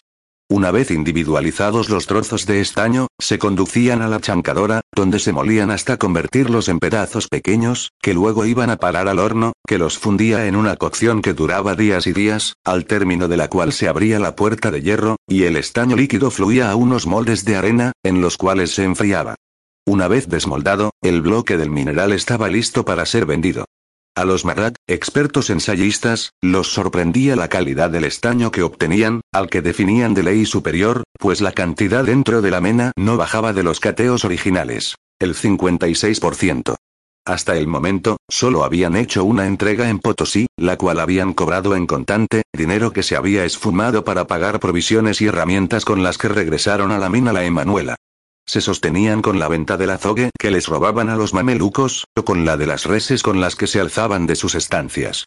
También les robaban a los españoles que apoyaban el tratado de permuta para perjudicar a la Compañía de Jesús, que en el pasado les había hecho un gran daño al quitarle los indios encomendados. Los caramelos de la mosca roja, los caramelos alma negra, como los había bautizado en Gracia, comenzaban a cobrar fama en los burdeles y entre los aristócratas de costumbres laxas, y rendían cada vez ganancias más suculentas, pero no las suficientes para cubrir los gastos de la mina. Por eso era importante contar con mucha mano de obra para procesar grandes cantidades de mineral que permitiese que los ingresos superasen a los costos. Esa necesidad lo impulsó a ensillar a Creso, atar en reata a Lucifer, su otro caballo, el negro que le había robado a un soldado mameluco en su primer asalto, y galopar a campo traviesa hasta San Nicolás. Sabía que, a causa de la guerra, muchos indios desertaban para regresar a la selva. Él se encontraba en posición de ofrecerles una vida mejor. Al entrar en la misión de San Nicolás a principios de febrero del 56, halló las cosas más o menos en las mismas condiciones de la última vez. Había desorden, indisciplina y desconcierto. El cacique Cristóbal Paica lo recibió con muestras de afecto y lo puso al día respecto de la situación, a lo que definió de tensa calma. Después del fracaso de la primera campaña militar desplegada por los españoles y los portugueses, habían comenzado a movilizarse de nuevo a fines del año anterior. A Paica lo preocupaba que, a diferencia de lo ocurrido en el 54, cuando los ejércitos marcharon por vías separadas, en ese momento lo hiciesen unidos. Tienen que hostilizarle la avanzada, había sugerido Aitor, no de manera frontal, sino como les enseñé la vez anterior, con ataques sorpresivos y rápidos para desaparecer en la selva y ponerse fuera del alcance de esos desgraciados. Deben quitarle el ganado para que no tengan con qué alimentarse y destruir su armamento usando la pólvora que los payes esconden en los polvorines. Aitor, estaqueado, con el sol que comenzaba a calentar, volvió a maldecir, y se preguntó por qué no había cerrado el pico. Haberse inmiscuido en los asuntos de los pueblos del otro lado del río Uruguay terminaría por costarle la vida. Él solo necesitaba indios para la mina. Estaba dispuesto a ofrecerles vivienda, comida y un salario, algo que los guaraníes no conocían. Mierda. Masculló al recordar la manera imperdonable en que se había dejado atrapar. Él, el mejor cazador de San Ignacio Mini, se había convertido en la presa de un retén de mamelucos. Y todo por salvar a esa coqueta de Lucía Paicá, que se había empecinado en participar del asalto y se le había pegado como una vieja del agua. Analizando los hechos, quedaba claro que había un alcahuete entre los indios de San Nicolás. Años atrás se lo había advertido al cacique Paicá, que la cuestión del traidor no había terminado con el descubrimiento de la felonía de Laurencio Nieto. Resultaba obvio que había uno nuevo o que esa alimaña tenía contactos dentro del pueblo que seguían proporcionándole información. El asalto, bien planeado por Aitor y por las autoridades de la doctrina, se había convertido en una masacre cuando los soldados los sorprendieron por detrás. Lucía Paicá, que se jactaba de su destreza con el arco y la flecha, decía que Contreras le había enseñado, se paralizó de miedo al verse rodeada. Aitor corrió para salvarla del bayonetazo de un mameluco y, antes de llegar, cayó desvanecido al recibir un golpe en la nuca. Recobró el conocimiento en una carreta enrejada, donde varios indios le hacían compañía. Ciego de ira, se aferró a los barrotes de hierro y comenzó a vociferar en el no muy fluido portugués que Ambrosio Corbalán le había enseñado y que le había servido para cerrar un acuerdo de venta de estaño con un fabricante de vajilla y adornos en Río de Janeiro. El capitán a cargo de los prisioneros, cansado de sus gritos, insultos y demandas, al llegar al vivac, lo mandó estaquear. De eso hacía dos días, y Aitor se preguntaba qué destino le esperaba. El campamento comenzaba a despertar. ¿Proseguirían con la avanzada? Escuchó varios cascos de caballo que llegaban al galope y se frenaban no muy lejos de él. Oyó las risotadas y los intercambios en portugués, de los cuales entendió poco y nada. Hasta que oyó una voz en guaraní y se tensó. Habían pasado años desde la última vez en que la había escuchado, la voz de su sobrino Laurencio Nieto, el pérfido que había entregado mujeres, tabaco e información a los mamelucos en el pasado y que en ese momento entraba en su campamento como si formase parte del ejército. Una sombra se proyectó sobre él. Aitor echó el cuello hacia atrás y descubrió a un grupo de hombres que lo contemplaba con sonrisas ladinas. Aitor no tardó en identificar a Domingo Oliveira y, para su sorpresa, a Laurencio Nieto a su lado. Malditos. Malditos. No por nada el hermano Pedro siempre repetía. Tu palos cría y ellos se juntan. Miren qué sorpresa nos esperaba en el campamento. Exclamó Domingo Oliveira. Aitor, el lameculo de don Vespaciano.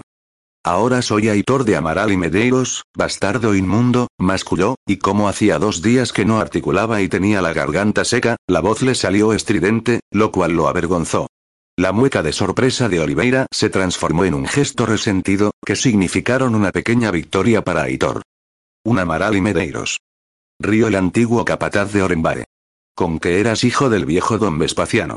Me han dicho que está tirado en una cama, que ni siquiera se puede sacar la verga de los pantalones para mear. Espero que se haga encima. Deseó antes de asestar un puntapié en el costado de Aitor. Indio inmundo, me pagarás cada uno de los flechazos que me pusiste en el cuerpo.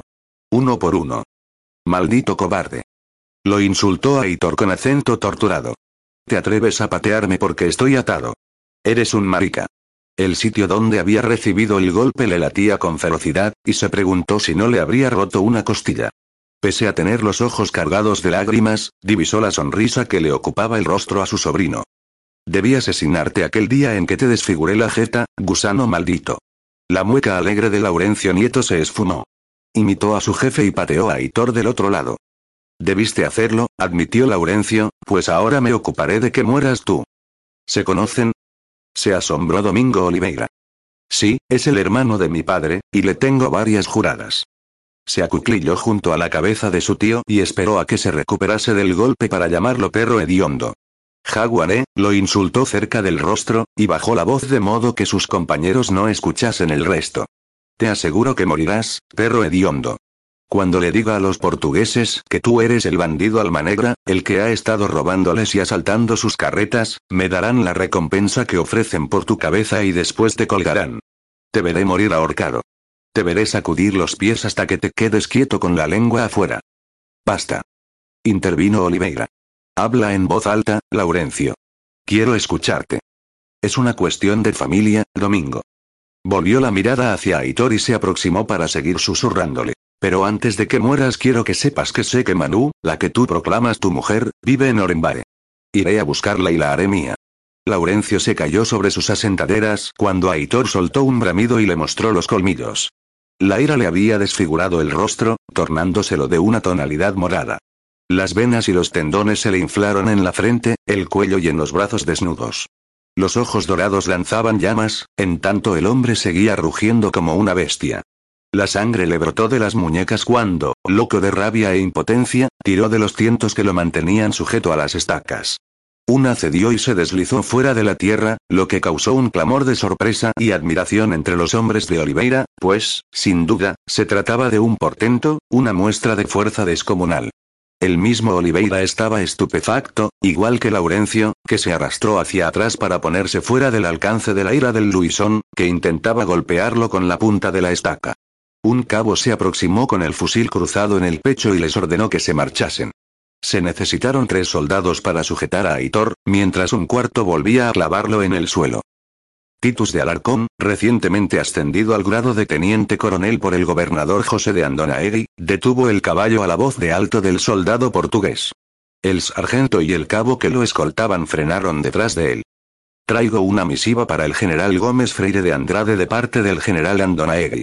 Si bien los ejércitos vivaqueaban a corta distancia en su avance conjunto hacia las misiones jesuíticas, sus comandantes rara vez se veían y elegían comunicarse por escrito. Titus, que se había ganado el beneplácito del gobernador de Buenos Aires, pese a haber fracasado en su misión para convencer a los guaraníes de abandonar los pueblos, se ocupaba de la correspondencia del jefe del ejército español, un encargo que hablaba de la confianza que el joven militar le inspiraba.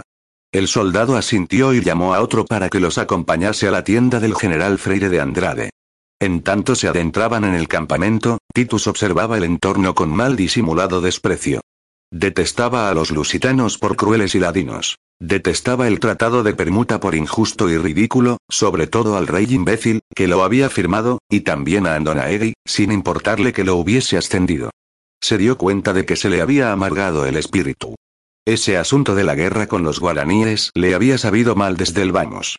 En ese momento, con casi tres años recorriendo esas tierras y conociendo a los naturales, estaba cansado de ver injusticias y de tratar con gente obtusa o perversa.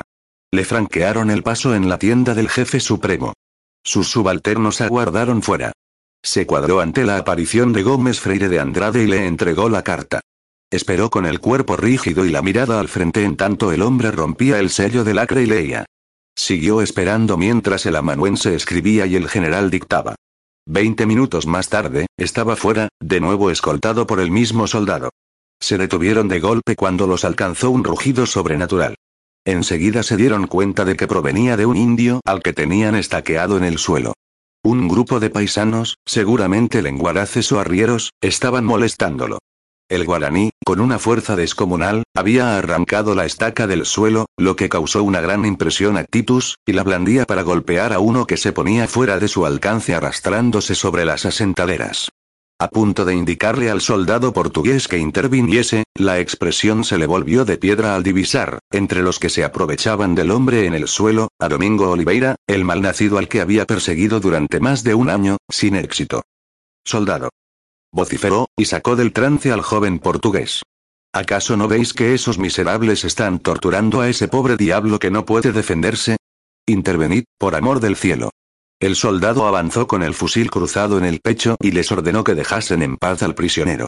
Titus siguió con la mirada a Oliveira, que se retiraba riéndose a carcajadas, mientras palmeaba con actitud condescendiente la cabeza del muchacho que se había deslizado hacia atrás para colocarse fuera del alcance del indio embravecido.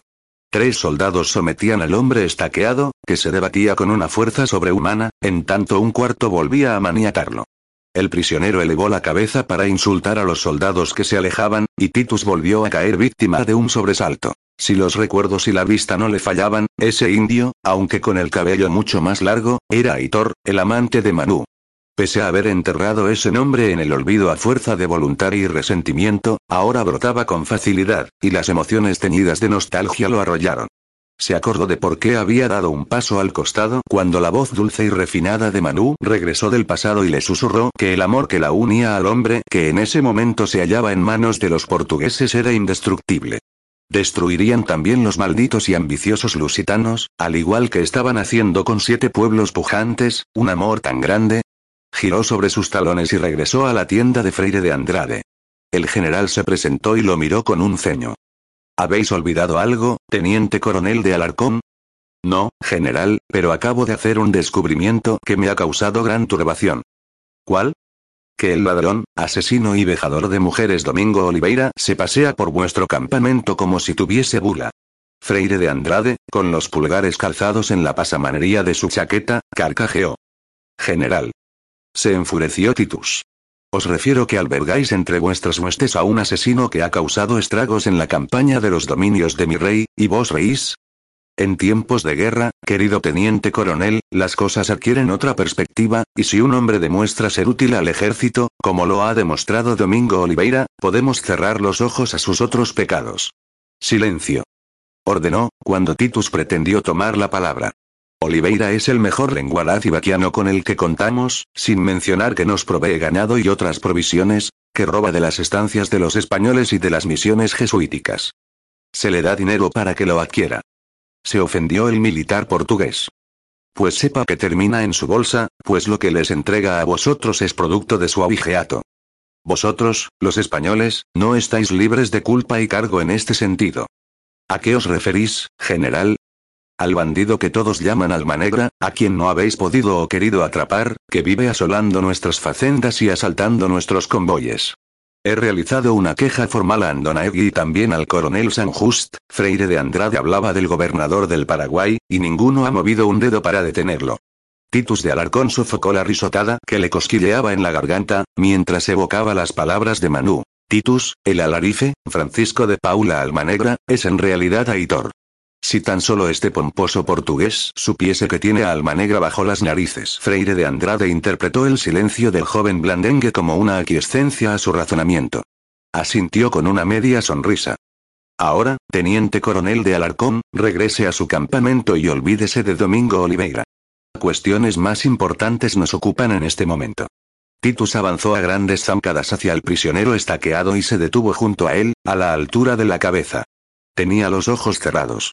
El color ceniciento de la piel y los labios resquebrajados delataban que estaba deshidratándose. Le ordenó al soldado portugués que le trajese un cacharro con agua. El muchacho dudó, pero un grito del militar porteño lo puso en marcha. Se acuclilló y le susurró. Aitor, despierta. Las pestañas del guaraní se agitaron antes de elevar los párpados. Entrecerró los ojos a causa del sol. Soy Titus de Alarcón, amigo de Manu. Te pido que resistas. Vendré esta noche para liberarte. Será tarde. Domingo Oliveira es mi enemigo. Acaba de descubrir que soy prisionero de los mamelucos y no permitirá que vea el nuevo amanecer. Titus se frotó el mentón y se mordió el labio. Aitor lo vio girar la cabeza hacia uno y otro lado, en la actitud de quien se asegura de que nadie esté viéndolo. Titus extrajo del cinto de su uniforme un cuchillo y rápidamente cortó el tiento hasta dejarlo sujeto por un hilo. Bastaría un jalón, y Aitor se vería libre. Toma. Aquí te dejo el cuchillo. Lo escondió entre los abundantes cabellos negros del indio. Espera un rato antes de liberarte y corre hacia el sur. Estaré esperándote con un caballo. Está bien.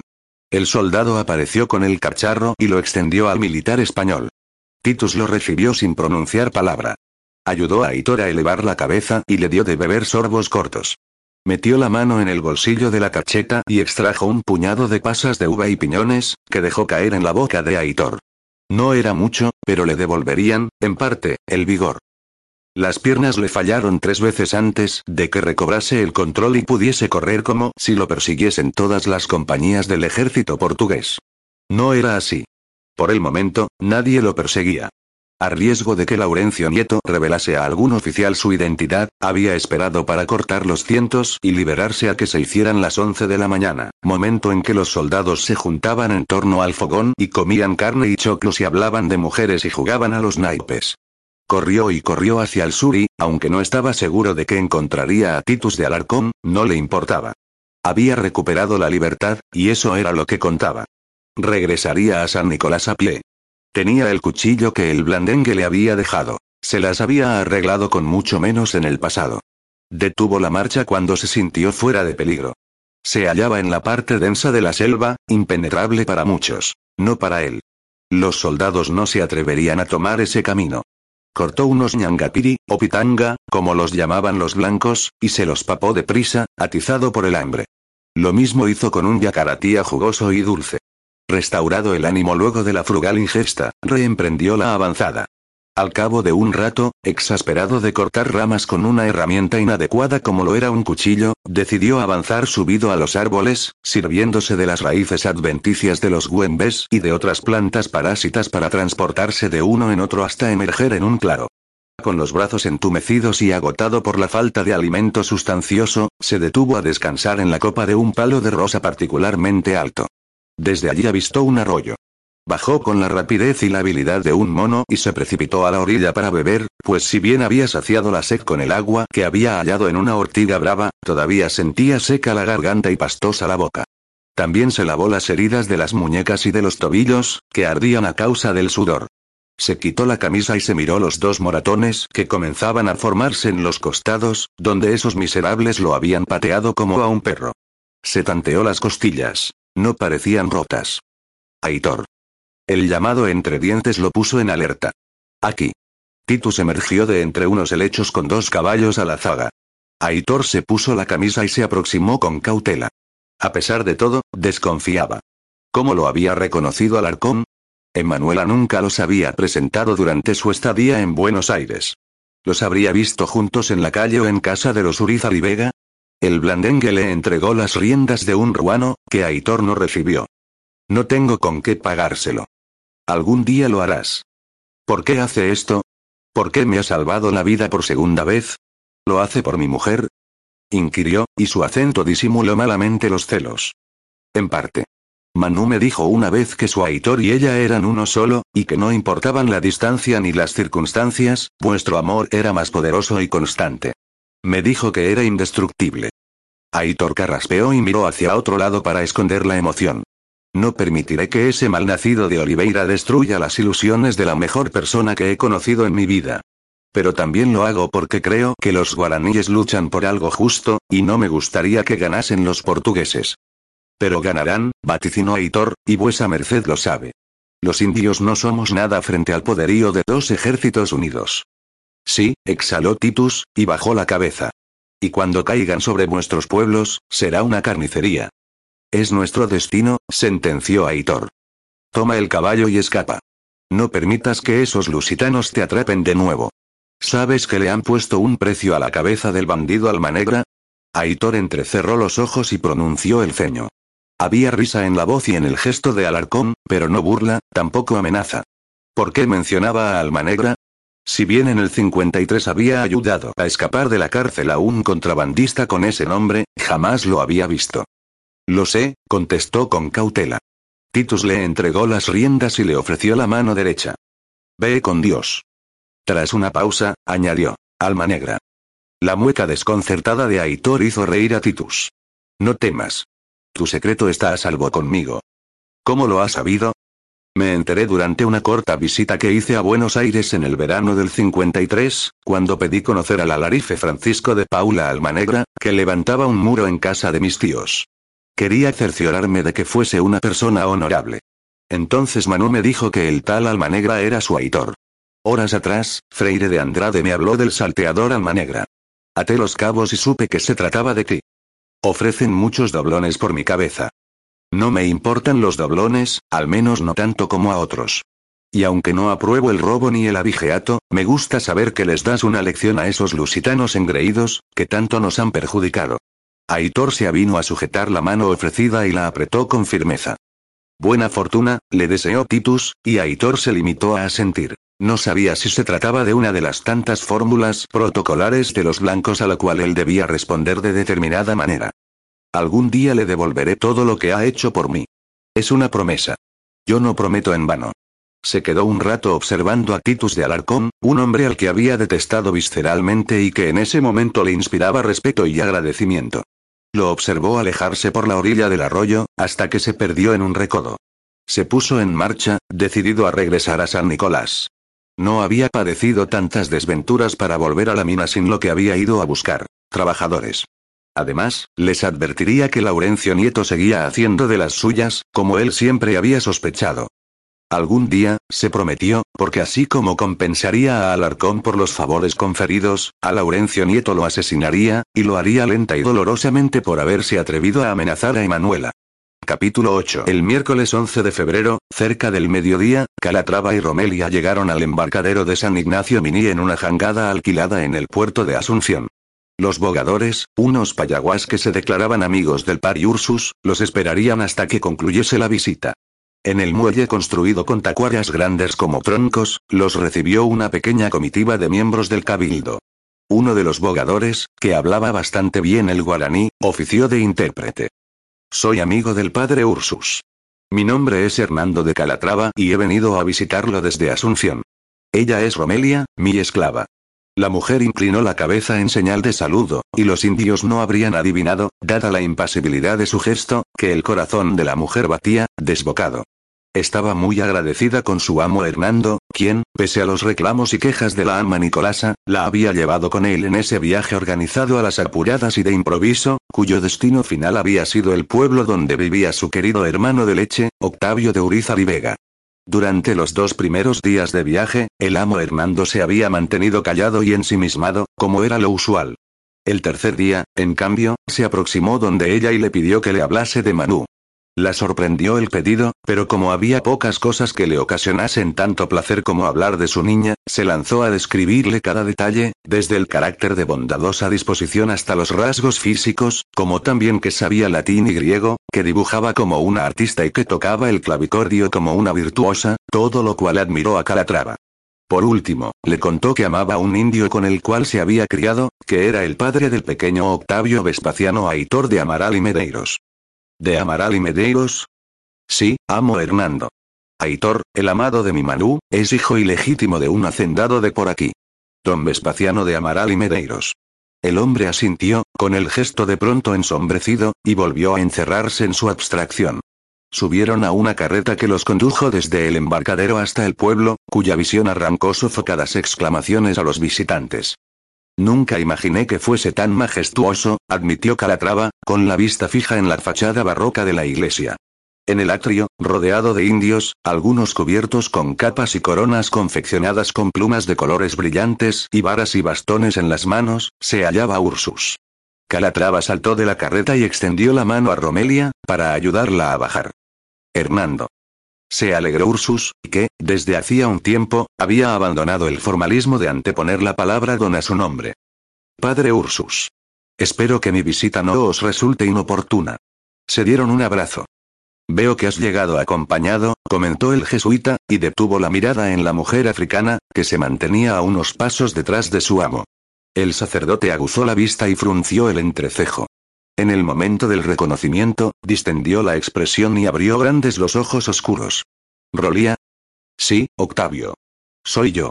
Se levantó un clamor desde la multitud que formaba corro en torno al Pai Ursus y a sus visitantes, cuando el sacerdote hizo algo inesperado. Abrazó a la mujer negra. Rolía. Bendito sea Dios. Qué alegría verte. Sí, qué alegría, querido hermano. Ursus sonreía y se limpiaba los ojos con la manga de la sotana. Se dirigió a los indios y les explicó. Esta es Romelia, mi hermana de leche.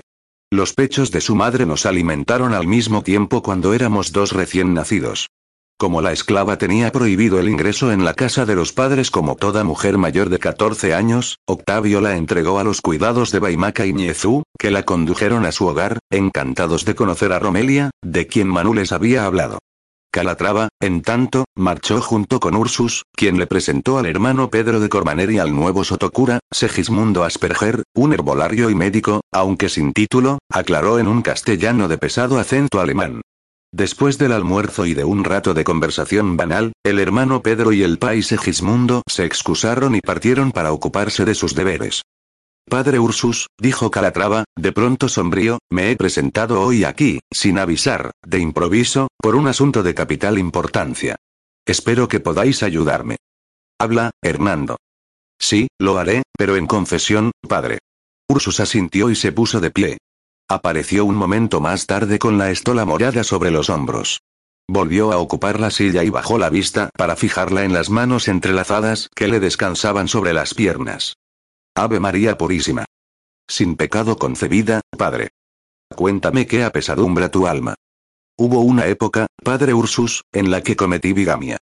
Calatrava hizo una pausa para estudiar la reacción del jesuita, que permaneció con la mirada fija en el regazo.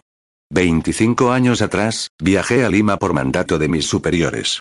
Ya estaba casado con Nicolasa.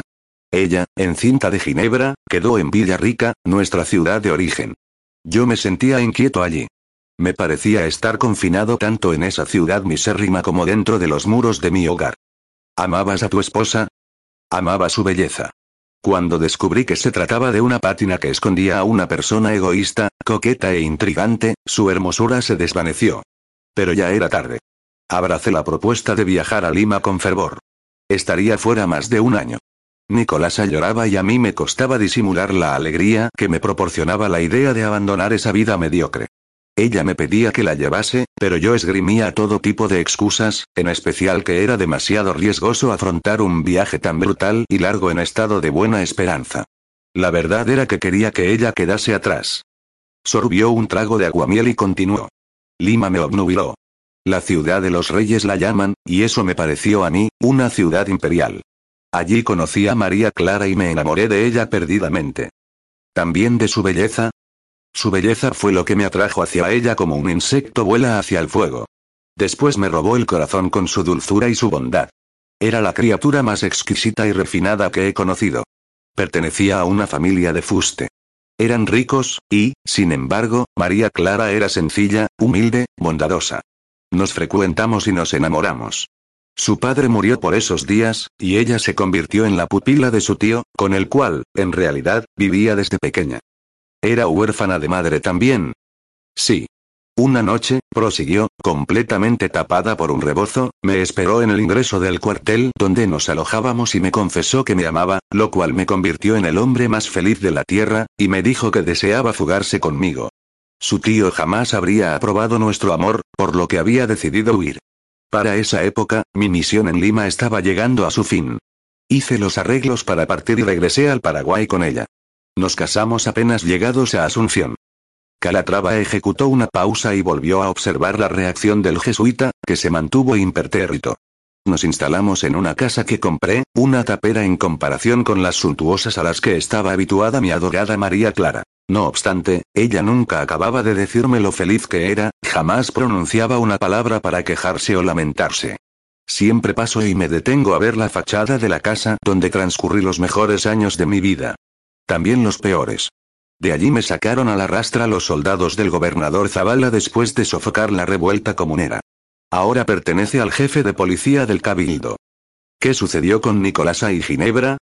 A Nicolasa le dije que permanecería en Asunción por orden de mis superiores y que iría a verlas tanto como me fuese posible. Ya estaba metido en la revuelta comunera.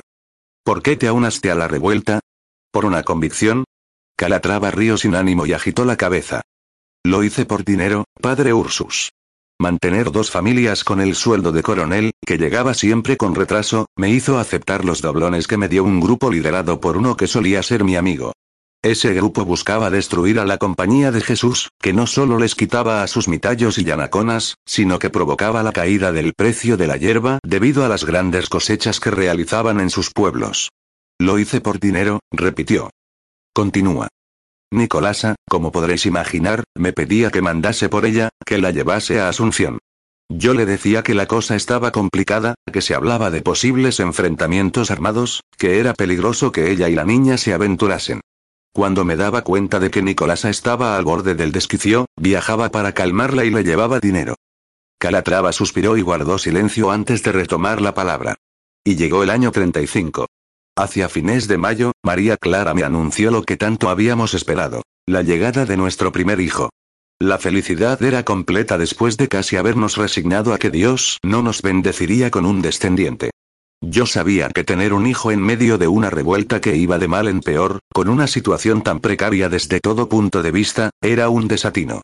Pero ella estaba tan feliz, se sentía tan plena, que yo solo podía sonreír y mirar el futuro con benevolencia.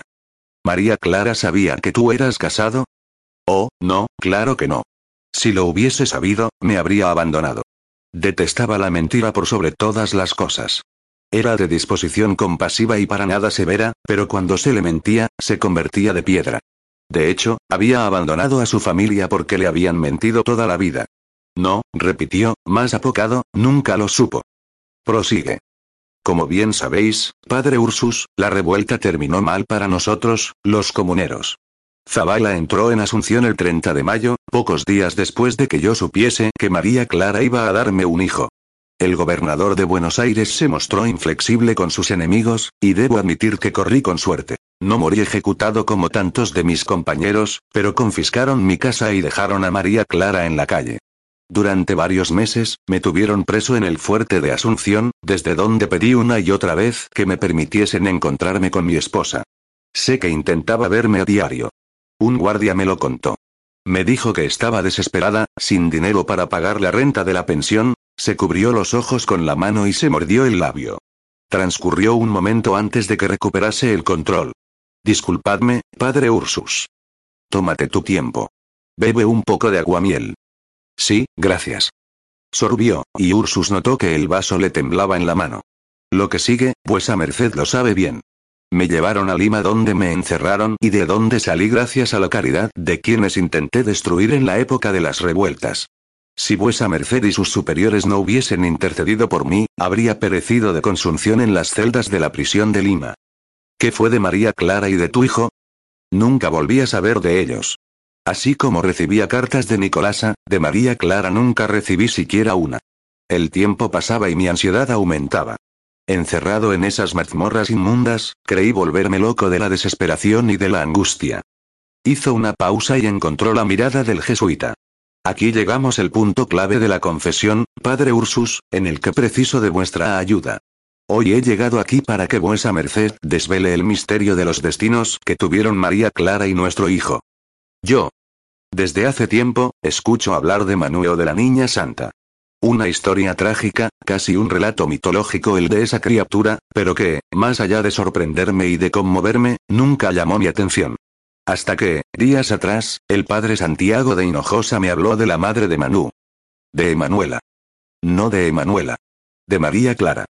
Ursus levantó la barbilla con un movimiento rápido y volvió a mirar a la cara a don Hernando. El día en que María Clara me anunció que me daría un hijo, me suplicó que si era niña la llamásemos Emanuela, como su madre, y en caso de ser varón, Emanuel. La mujer que hallamos aquella fatídica noche a orillas del Paraná dijo llamarse Emanuela. Yo le pregunté cómo se llamaba. Sabía que la hemorragia se la llevaría, por lo que me urgía saber su nombre. Me contestó, casi sin aliento, Emanuela. Os estaba diciendo el nombre de la hija que acababa de parir. Lo dudo. Creo que, María Clara tenía una mancha de nacimiento en el muslo derecho, aquí, se señaló la parte frontal, justo sobre la rodilla. Sin ser un rombo perfecto, se le parecía. En un acto mecánico, Ursus se puso de pie y comenzó a caminar por la sala. Se detuvo a cierta distancia del penitente y le expresó. A pesar de que la vi solo aquella noche, medio exangüe, a la muerte y empapada, el recuerdo de la madre de Manu se fijó en mi mente con nitidez. Descríbeme a María Clara. Menuda, de piel muy blanca, inmaculada podría decirse, sin lunares ni marcas, solo esa que le he referido, la del muslo derecho. Cejas delgadas y muy arqueadas. Ojos oscuros, rostro oval, de facciones regulares y europeas. Ni una gota de sangre india corría por sus venas. Cabello abundante y castaño. Labios generosos. Puede ser posible. Masculló Ursus. Sí, creo que la mujer a la que recordasteis como Emanuela durante 20 años es en realidad mi María Clara. Señor mío, ten piedad. ¿Cómo estar seguros? La pobre no llevaba nada consigo, ni tan solo un pequeño dije que nos permitiese reconocerla. Debió de vender las pocas joyas que tenía para mantenerse. Pobre amor mío. ¿Qué hacía a orillas del Paraná? ¿Por qué estaba allí? Creo que se dirigía a Orenbae. ¿La hacienda de los Amaral y Medeiros? Hernando de Calatrava asintió con solemnidad. ¿Por qué allí? Vespasiano era el jefe del grupo que financiaba la revuelta. Sí, lo sé. El día anterior a que me apresasen, sabiendo que el final se acercaba, le indiqué que recurriese a él si algo llegaba a sucederme. A su vez, le escribí a Vespasiano rogándole que protegiese a Nicolasa y a Ginebra. Tiene lógica, admitió Ursus, pero no hay certeza. No sé cómo dilucidar este misterio. Si veo a Manu, podré afirmar si es mi hija o no. Sé que vive en Orembare. Mi amistad con Vespasiano terminó años atrás y no creo ser bien recibido en su casa. Si vos me concedieras el enorme favor de ir a buscar, Manu estará aquí mañana. ¿Cómo? Mañana, 12 de febrero, es el natalicio de Manu. ¿De veras? La voz del hombre surgió vacilante, y los ojos se le arrasaron. De veras. Ha aceptado la invitación que le ha hecho el pueblo, el cual, pese a mis esfuerzos, la venera. Mañana la tendremos con nosotros. Están muy exaltados con la llegada de la Niña Santa y están preparando celebraciones y decorados para homenajearla. ¿Es una persona amada, entonces? No creo que haya dos muchachas tan amadas como Manu, en especial por su pai Ursus. Calló, emocionado. Regresó a la silla y volvió a sentarse frente a Calatrava. Inspiró profundamente y cerró los ojos antes de preguntar. Hernando, ¿te arrepientes del pecado de bigamia y de la mentira? Sí, padre, me arrepiento. Ego te absolvo a peccatis tuis in nomine patris, et filii, et spiritus santi. Amén. Amén. Se pusieron de pie al mismo tiempo. Le diré a Tarcisio que te prepare la habitación de huéspedes. Podrás descansar antes de la misa vespertina. Me gustaría que la oyeses. Lo haré, padre, pero no deseo descansar, sino visitar la tumba de María Clara. No estamos seguros de que sea ella, le recordó el jesuita. Creo que nunca lo estaremos, se descorazonó, ni siquiera después de que veas a Manu. Padre, sé que esa mujer que vos hallasteis a orillas del Paraná era mi María Clara. Ursus asintió y, sin volver a pronunciar palabra, condujo a Calatrava hasta el cementerio, donde lo dejó solo frente a la tumba cuya lápida rezaba una simple leyenda. Emanuela, M. 12 de febrero 1736. Se detuvo cuando lo alcanzó el llanto desgarrador del hombre. No se atrevió a volverse y mirarlo, no quería asomarse en su dolor, no quería violar su intimidad. Reinició la marcha. Emanuela entró en San Ignacio en un birlocho conducido por un indio de Orenbae y que compartía con los niños, con Malvala y con Ginebra. Orlando iba en su falda, Mara en la de Emanuelita, Saite planeaba en torno y Argos, demasiado robusto para ocupar un sitio en el vehículo, correteaba junto a la rueda, siempre del lado de Octavio. Lope, don Vespaciano y un par de peones montaban a los costados del carruaje descubierto. Viajaban armados. Los patrones con armas de fuego, los peones con lanzas y cuchillos. El recibimiento, con orquesta y ofrendas, habría puesto a la sombra los organizados con motivo de las visitas del provincial y del obispo para las fiestas patronales. Emanuela extendía las manos desde el birlocho, recibía los presentes, reía y agradecía, saludaba y se sorprendía. Emanuelita, Milagritos y Octavio, que habían esperado el día de la visita al pueblo de San Ignacio Mini con más ansiedad que la del natalicio de Jesucristo, giraban sus cabecitas hacia uno y otro lado e intentaban abarcar con ojos bien abiertos la fiesta y la veneración que despertaba Emanuela. El coche se detuvo en el atrio de la iglesia, donde los aguardaba el comité de bienvenida, encabezado por las autoridades del cabildo. Palmiro Arapizandú, a un corregidor, y los alcaldes de primero y segundo voto le colocaron en torno al cuello una guirnalda de flores de burbuja, pues se sabía que era la favorita de la niña santa. Parlamentaron un buen rato, como era costumbre entre los guaraníes, y Emanuela se conmovió con sus palabras, en especial cuando la llamaron hija directa de San Ignacio Mini. Ella, a su vez, había preparado un discurso, y lo dijo con bastante ecuanimidad, preguntándose si Olivia y sus hijas estarían observándola. Por mucho que las había buscado entre el gentío, no las había divisado. Saludó después a su pai Ursus, a quien no veía desde hacía más de un año, y se permitió abrazarlo y hundir el rostro en la estameña del hábito, cuyo aroma la hacía pensar en la palabra hogar. Siguieron un emocionado hermano Pedro y un tarcisio de inusual sonrisa. Le presentaron al nuevo Sotocura, el país Segismundo Asperger, de una gentileza y maneras tan exquisitas que la conquistaron de inmediato. La sorpresa llegó cuando apareció Romelia a un llamado de Ursus. Volver a verla, sobre todo en circunstancias en las que sus emociones se hallaban en carne viva, la privó del habla. El rostro de Romelia, la familiaridad de sus gestos y de sus rasgos y la generosidad de su cuerpo maternal encarnaban ideas similares a las que le inspiraba su sí, la de refugio, confianza y paz. Solo bastó mirarla para sentir que regresaba, como por ensalmo, a la casa de la calle de Santo Cristo, donde había compartido con Aitor su época más feliz. También recordó que, por su culpa, la mujer había sido arrancada de su hogar y vendida como un traste, y, más allá de que Romelia, en las pocas cartas intercambiadas, hubiese declarado que estaba feliz con el cambio pues se hallaba cerca de ella, Emanuela sabía que echaba de menos el lugar donde había nacido. Se echó a llorar tan amargamente que Octavito, en brazos de su taitar Vespaciano, se rebulló hasta zafar y corrió junto a su madre, quien, cobijada en el abrazo de la esclava, no se daba cuenta de que le jalaba la falda. Mamita. Mamita. Comenzó a llamarla con llanto en la voz.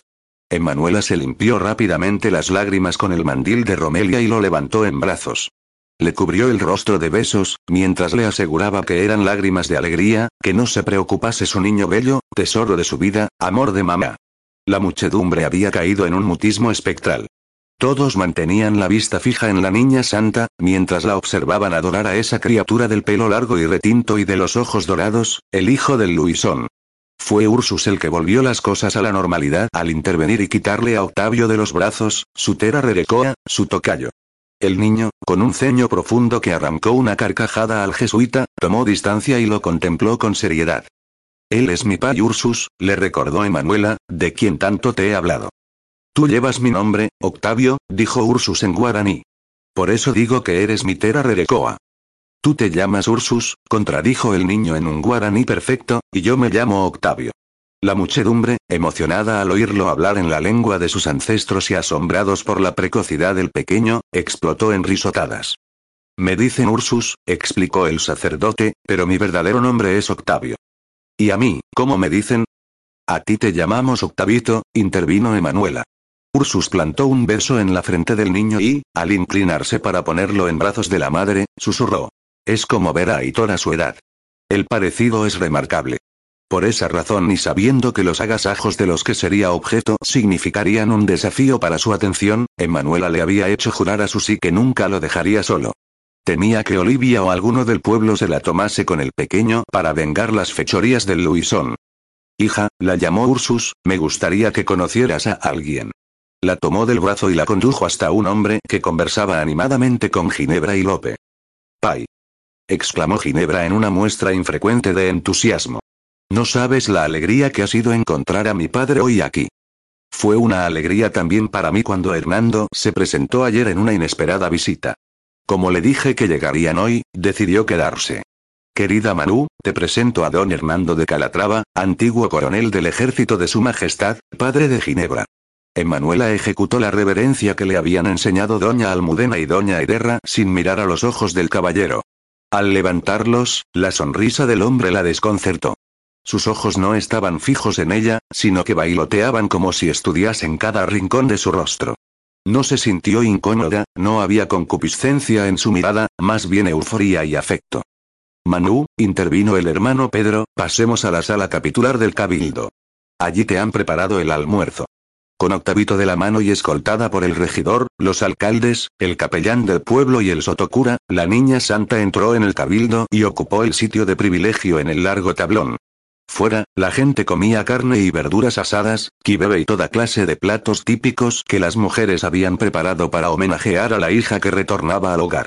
Siguieron festejos en la plaza, donde Juan y su orquesta interpretaron varias piezas de compositores europeos y dos del propio Juan, que Emanuela aplaudió de pie, lo que el pueblo imitó, y el músico acabó siendo ovacionado. Hubo obras de teatro, coreografías, bailes y desfiles de las compañías del ejército. Emanuela, ubicada siempre en la primera fila, rodeada por las autoridades políticas y religiosas, disfrutaba como cuando era niña y ninguna preocupación la atribulaba. Sonreía al comprobar cuánto se divertían Emanuelita, Milagritos y Octavio, quienes, pese a haberse levantado de madrugada para emprender el viaje, no mostraban signos de cansancio. Los festejos concluyeron con una misa tardía. A la salida, en el atrio, Ursus se mantuvo cerca de Emanuela. Temía que la gente evocase las tradiciones del pasado y pidiese a la niña santa que los tocase para liberarlos de sus dolencias. Pese a que el día anterior los había conminado a que no se lo solicitasen, desconfiaba de la resolución de sus feligreses. Los niños, que se habían dormido durante la misa, fueron llevados a la antigua casa de los Ñenguirú, ocupada por Juan, que nunca se había casado. Los desvistieron y acomodaron en unos catres dispuestos a propósito. Emanuela salió a la enramada, y enseguida se vio rodeada por sus mascotas, no solo Orlando y Argos, sino Timbe, Minípora. Se puso de rodillas para mimar y acariciar a sus viejos amigos, mientras Malvala le contaba a Vespasiano acerca de Timbe, de cómo Manula había salvado de la muerte. Después de que te fuiste, Mini estuvo desaparecido durante varios meses, le confesó Juan. Sí. Confirmó Malvala, Nunca te lo conté en las cartas para no preocuparte, pero el mismo día en que te marchaste, se fue. Regresó casi un año después. Se recostó contra Timbe y allí se quedó durante días, triste y apático. Desde entonces, prácticamente siempre anda montado sobre ella, como si la pobre no fuese más vieja que él. Emanuela recogió al carayá del suelo y lo acunó en sus brazos. El mono estiró la mano y le acarició la mejilla. Es extraordinario que un cerdo haya vivido tantos años, se asombró don Vespasiano, mientras palmeaba el costado del animal y admiraba el artilugio que reemplazaba el cuarto trasero faltante. También lo es que aún viva Saite, manifestó Juan, pero ya ve, don Vespasiano, con Manu nada de lo que se supone que debería ser es. Ja. Ni que lo digas, querido Juan. Yo soy la prueba viviente de ello. Manu, ángel mío, ¿te gustaría llevar tus mascotas a Orenbae? Sí, me gustaría, pero creo que tenemos suficiente con tres perros, una macagua y un toro, dijo, refiriéndose a Alma Negra, el cual don Miquel les había enviado de regalo poco tiempo atrás. Ginebra no lo aprobaría, añadió. Tu toro no cuenta pues vive en la estancia y no en el casco. Además, Ginebra puede decir misa, replicó, mostrando una chispa de su antiguo mal carácter. En Orenbae mando yo, y si yo digo que tus mascotas vivirán allí, así será. A menos, se apresuró a agregar, que Juan no quiera separarse de ellas. Por mí no se preocupe, don Vespasiano. He cuidado de Timbe, de Mini y de Pora con mucho esmero, pero sé que pertenecen a mi hermana. Además, tendré oportunidad de verlos cuando viaje para darle sus lecciones de violín a mi sobrino. Entonces, asunto arreglado. Gracias. Le aseguro que no darán fastidio. Han vivido siempre afuera y son tranquilos y educados. Vespasiano se inclinó y le besó la frente. Gracias a ti, ángel mío. Quiero que vaya a recostarse. Sé que es fuerte y que su salud se ha restablecido, pero no debe abusar. Lo haré. En verdad estoy rendido. Mi pai Ursus me dijo que lo acomodaría en una de las habitaciones de la casa de los padres. El hombre masculló y gruñó, con la vista al suelo. ¿No quiere dormir allí porque está don Hernando? Me porté muy mal con él, hijita. Entiendo. Le haremos un sitio aquí, con nosotros. La casa de Bruno es más pequeña y está llena con Ginebra y Lope. Iré a tomar un baño al arroyo, anunció Malvalá, recogió su tacuarembó, se calzó en la frente la manija que llamaban a pisama y se alejó en dirección a la trocha que conducía al recodo secreto del llaveviri. Emanuela dejó a Amaral y Medeiros en compañía de Juan y se dirigió hacia la casa de los padres en busca de otro camastro. Llamó a la puerta y le abrió Tarsicio, que volvió a sonreírle con la alegría de esa mañana. La invitó a pasar. Ella seguía siendo la única mujer mayor de 14 años a quien se le permitía el ingreso. Manu. Pasa, querida, exclamó Ursus en castellano por respeto a su invitado, Hernando de Calatrava, quien se puso de pie enseguida y le destinó una mirada ansiosa y una sonrisa de dientes descubiertos. ¿Cómo están los niños? Cayeron rendidos, Pai. Me sorprende que hayan resistido tanto. No están habituados a pasar un día sin hacer su siesta.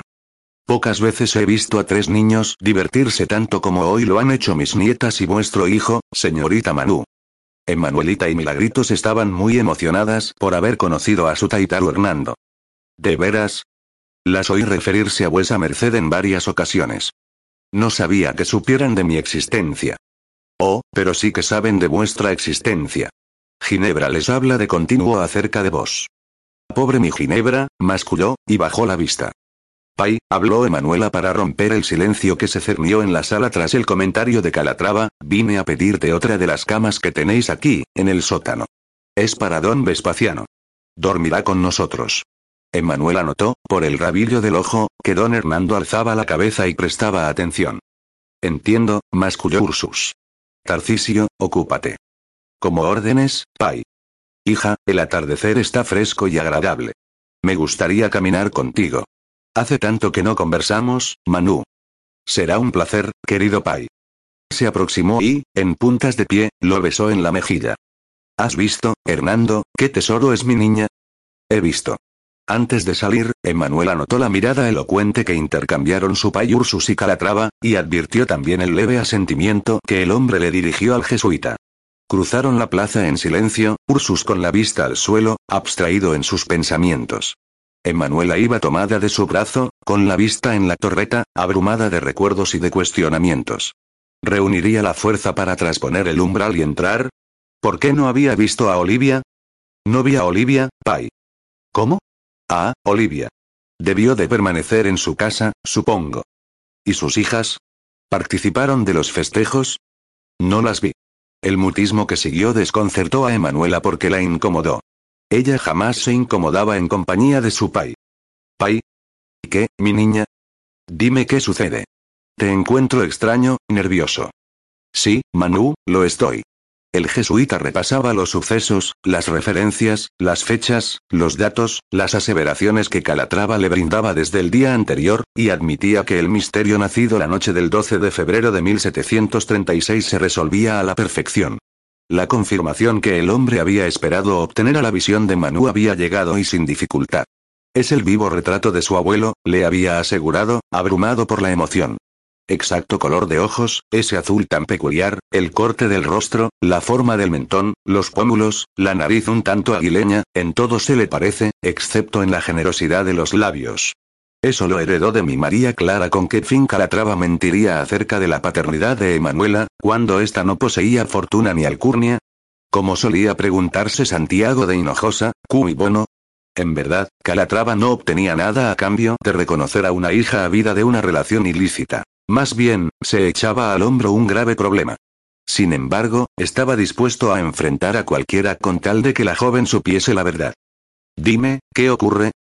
Insistió Emanuela, y abrió grandes los ojos al sospechar el origen de la inquietud del sacerdote. Se trata de Aitor, ¿verdad? Oh, no. Por piedad, no. Le ha sucedido una desgracia y no te atreves a decírmelo. Ursus se detuvo y la aferró por los hombros. No se trata de Aitor. No tiene que ver con él. Tranquilízate. No sé nada de él, pero confío en que el Señor oye mis plegarias y me lo preserva de todo mal. Se trata de un asunto muy serio, Manu, pero que te hará feliz. Ah, mi niña. En realidad, no sé cómo lo tomarás. Habla, Pai, estás angustiándome. ¿De qué se trata? Quiero que regresemos a la casa y que escuches lo que don Hernando tiene para decirte. ¿A mí? ¿Don Hernando? Sí, a ti. Quiero que me prometas que lo oirás con calma y que serás la Manu que tanto amo, dulce y comprensiva. ¿Lo prometes, hija? Sí, sí, Pai, lo prometo. Abrieron la puerta de la casa de los padres, y Calatrava detuvo de golpe su ir y venir. Emanuela cayó en el gesto que hacía cuando estaba confundida. Frunció el entrecejo y ladeó la cabeza. Eres tan parecida a tu abuelo, pensó en voz alta don Hernando. ¿Mi abuelo? ¿Lo conocéis, señor? Sí. ¿Y a tu madre, mi adorada María Clara? Mi madre se llamaba Emanuela, replicó, embarada. El peso de la mano de Ursus en su hombro la serenó. Ven, Manu, siéntate y presta atención a don Hernando.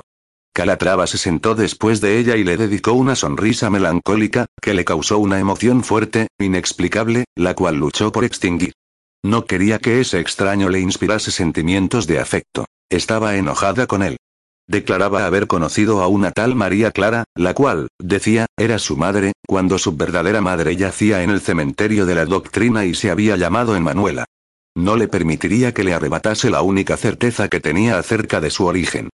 Hace muchos años, empezó el hombre, cuando era un joven alocado y egoísta, partí hacia Lima en una misión que me habían encomendado mis superiores, Emanuela escuchó el relato sin interrumpir ni pedir explicaciones. No le interesaba aclarar los puntos dudosos u oscuros, nada tenían que ver con ella. Cuando María Clara, feliz como nunca la había visto, me anunció que estaba encinta, me suplicó que llamásemos Emanuela a nuestra hija, o Emanuel, en caso de que fuese varón. Era un homenaje a su madre. ¿En eso radicáis vuestra seguridad, señor? ¿En que vuestra mujer deseaba nombrar a la niña Emanuela? No en eso, sino en que María Clara tenía una mancha en el muslo derecho, justo arriba de la rodilla, cuya descripción coincide con la que me dio el padre Ursus. Emanuela se volvió con un movimiento rápido hacia el sacerdote, que se limitó a asentir. También me baso en la descripción que el padre Ursus me hizo de las facciones de la mujer que encontró en el río aquella noche. Coinciden con las de María Clara. No puede ser cierto. Mi madre dijo que su nombre era Emanuela. Mi pai Ursus le preguntó, ¿cómo te llamas? Y ella dijo Emanuela. Estaba diciéndole el nombre de la niña que acababa de parir, alegó Calatrava. ¿Por qué estaba pariendo sola, a orillas del Paraná? Como acabo de explicarte, yo me hallaba preso en Lima. Daría cualquier cosa por volver el tiempo atrás y salvar a la única mujer que he amado, que aún amo, de ese final tan espantoso. Hernando sospecha que María Clara se dirigía hacia Orenbae en busca de ayuda. Cuando me di cuenta de que la revuelta fracasaría, le dije que, si algo me sucedía, recurriese a Vespasiano. En esa época, éramos amigos. En cuanto a los detalles de por qué se hallaba sola en ese paraje, creo que nunca lo sabremos, admitió.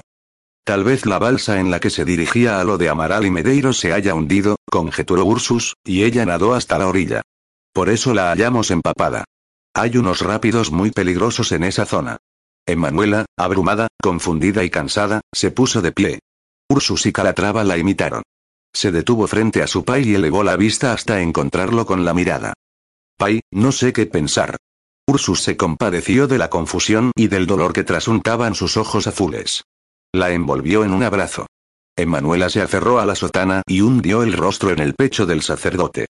Creo que has hallado a tu padre, mi niña. Creo que Hernando y María Clara son tus padres. Emanuela tembló y apretó los labios para no llorar.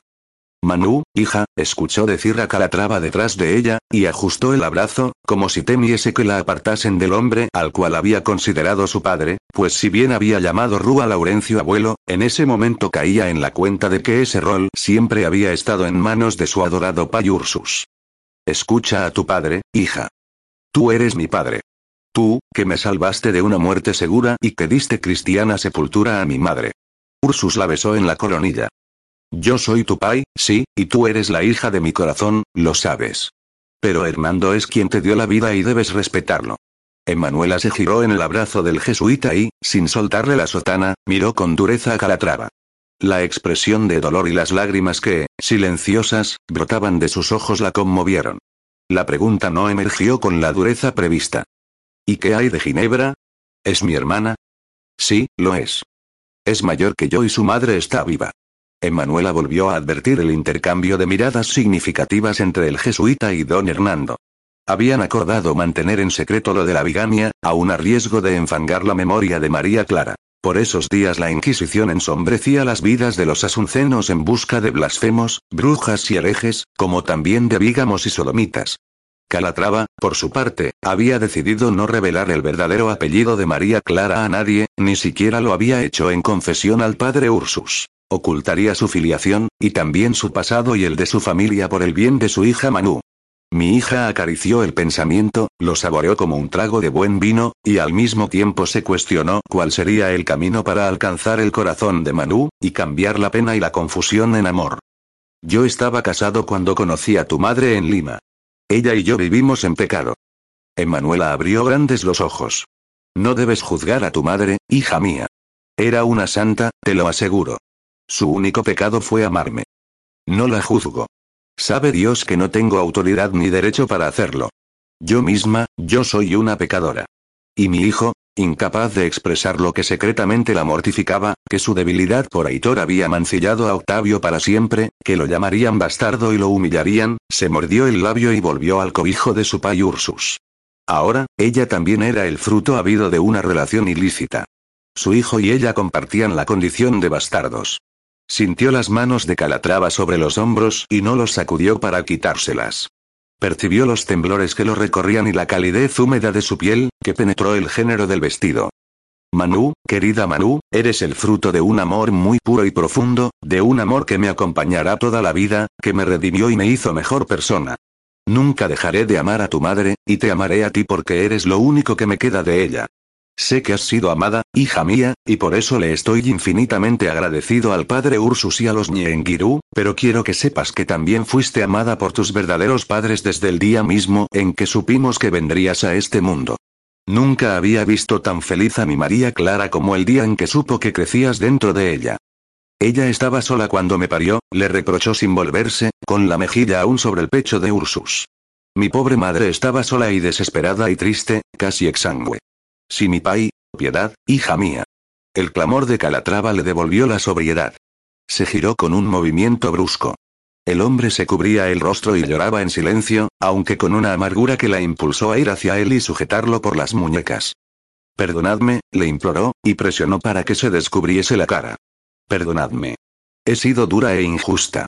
Sé que mi madre no habría padecido si no os hubiesen llevado prisionero a Lima. Las manos mojadas de Calatrava le acunaron el rostro. Hija, no trates de justificar mis faltas. Son muchas y las asumo.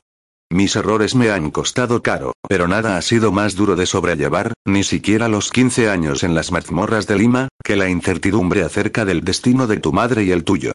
Creo que Dios me ha dado algo que no merezco, me ha devuelto una parte de mi amada María Clara en ti. No te pido que me ames. No lo pretendo. Solo te pido, te imploro que me permitas estar cerca de ti y conocerte. La contempló con la misma avidez del mediodía, cuando le había estudiado los detalles del rostro. Eres digna hija de tu madre. Habrías sido su orgullo y su felicidad. ¿Habría sido su orgullo con un hijo a cuestas y sin marido? Sí, lo habrías sido, y Octavito se habría convertido en su tesoro más grande. Lo único que detestaba tu madre y condenaba con dureza era la mentira. Quiero que me concedas la oportunidad de hablarte de ella, quiero que la conozcas a través de mí y que la ames y te enorgullezcas de ser su hija. María Clara era la mejor persona que he conocido, y créeme, Manu, he conocido a tantas a lo largo de mi vida. Eres una privilegiada, hija mía, por haber nacido de un ser tan esplendente y bondadoso. Emanuela actuó por impulso y lo abrazó. Le habían presentado a ese hombre pocas horas antes y, más allá de ser el padre de Ginebra, no significaba nada para ella. No entendía por qué se pegaba a él con la misma desesperación con que había buscado el abrazo de su pai minutos atrás. Lo único que sabía con certeza era que se sentía cómoda, sobrecogida por un sentimiento de familiaridad, como cuando se entra en un sitio al que se conoce de memoria y por el cual se puede transitar a oscuras. Sobre todo, se sentía amada. A la mañana siguiente, Vespasiano escuchó desde su camastro que Malvala anunciaba que iría al arroyo a darse un baño. Se vistió tan deprisa como su entorpecida mano izquierda se lo permitió y salió a la enramada con las botas y los calcetines en la derecha. Sus nietos, que jugaban con las mascotas, corrieron a saludarlo. Emanuela, con el semblante pálido y ojeroso, lo obligó a sentarse en una mecedora y terminó de vestirlo y lo ayudó a asearse. ¿Qué sucede, mi ángel? ¿No has dormido bien anoche? Me lo pasé en vela, don Vespasiano. Sonrió forzadamente. Creo que echaba de menos mi cama en Orembare. Juan le pasó un mate y un plato de guiso, que devoró, incluso recogió el pringue con pan de maíz y cerró los ojos mientras lo saboreaba. ¿Quién ha preparado esta exquisitez? Mi madre, respondió Juan. Conversó un rato con Juan, por quien sentía un gran afecto. El muchacho le contaba la historia de cada vecino que se acercaba a la enramada de los Ñenguirú para saludar a la niña santa. Le entregaban un regalo y luego caían de rodillas, inclinaban la cabeza y esperaban a que los tocase.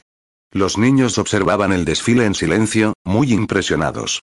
Luego de que pasase un rato, le susurró a Juan que iría a recorrer el pueblo. ¿Quiere que lo acompañe, don Vespasiano? No, Juan, gracias. Mejor, quédate con los niños, que Manu está ocupada con esta gente. No te preocupes por mí. Pora, acompaña a don Vespasiano. La perra abandonó su sitio junto a Timbe y a Mini, que elevaron las cabezas para observarla alejarse. Vespasiano se dirigió hacia el punto por el cual había visto desaparecer a Malvala, Pora encabezó la marcha con la seguridad de quien ha emprendido el mismo recorrido varias veces. Enseguida caminaban por un sendero angosto sumido en la penumbra. Los árboles, algunos altísimos, formaban una cúpula por la cual se filtraban los rayos de la mañana. Caminaba a prisa con el bastón por miedo a perder de vista a la perra. Una fortaleza nacida de la anticipación lo guiaba hacia la mujer que había significado tanto en el pasado y que lo era todo en el presente. ¿Qué haces aquí, Pora?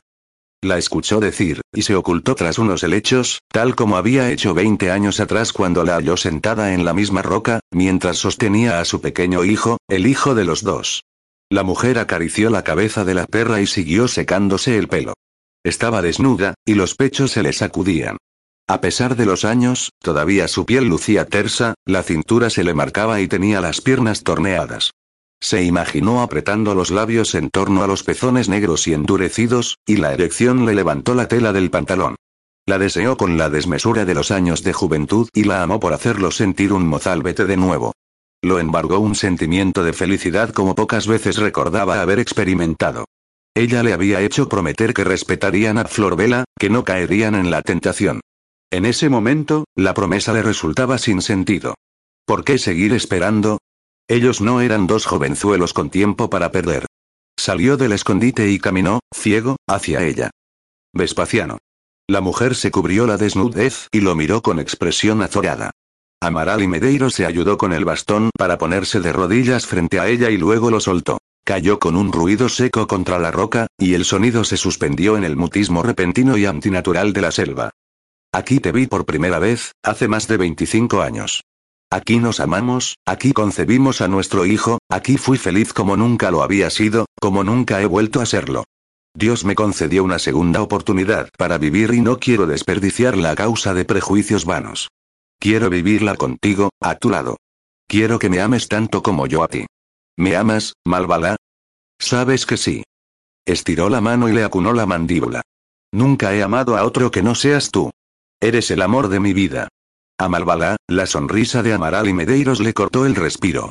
Se quedó quieta, admirándolo, incrédula de que un hombre tan recio y hermoso se hubiese enamorado de una india como ella. Le permitió que le quitase el lienzo y que revelase su cuerpo desnudo lleno de imperfecciones a causa del paso del tiempo y de los ocho embarazos. No lo detuvo cuando lo vio desplegarlo en la orilla, ni tampoco cuando sus dedos le rozaron los pezones, ni cuando sus labios se lo succionaron. Obedeció cuando él le ordenó que lo desvistiese y no se resistió cuando la atrajo hacia él y la recostó sobre la tela para amarla.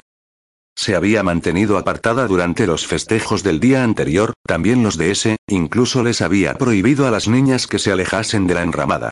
Obedientes y dóciles como eran, habían cumplido la orden, aunque sabía cuánto les pesaba el confinamiento mientras el pueblo se divertía, cantaba y bailaba. Pero esa mañana, en tanto observaba dormir a sus hijas, había tomado una decisión. Hallaría el modo de hablar con Emanuela. Ahogaría el dolor, sofocaría el orgullo y los celos y le pediría que le tocase el vientre con sus manos benditas. No sería fácil, nunca permanecía sola. Siempre la escoltaban sus familiares, y un corro se formaba en torno a ella a donde fuese que se encontrase. Los del pueblo le impedirían que se le acercase, y la lapidarían antes de permitir que le dirigiese la palabra. La distinguió desde la lejanía y supo de inmediato hacia dónde se dirigía. Iba sola, con la macagua sobre el hombro como toda compañía. ¿Le arrojaría el ave rapaz cuando descubriese que estaba siguiéndola?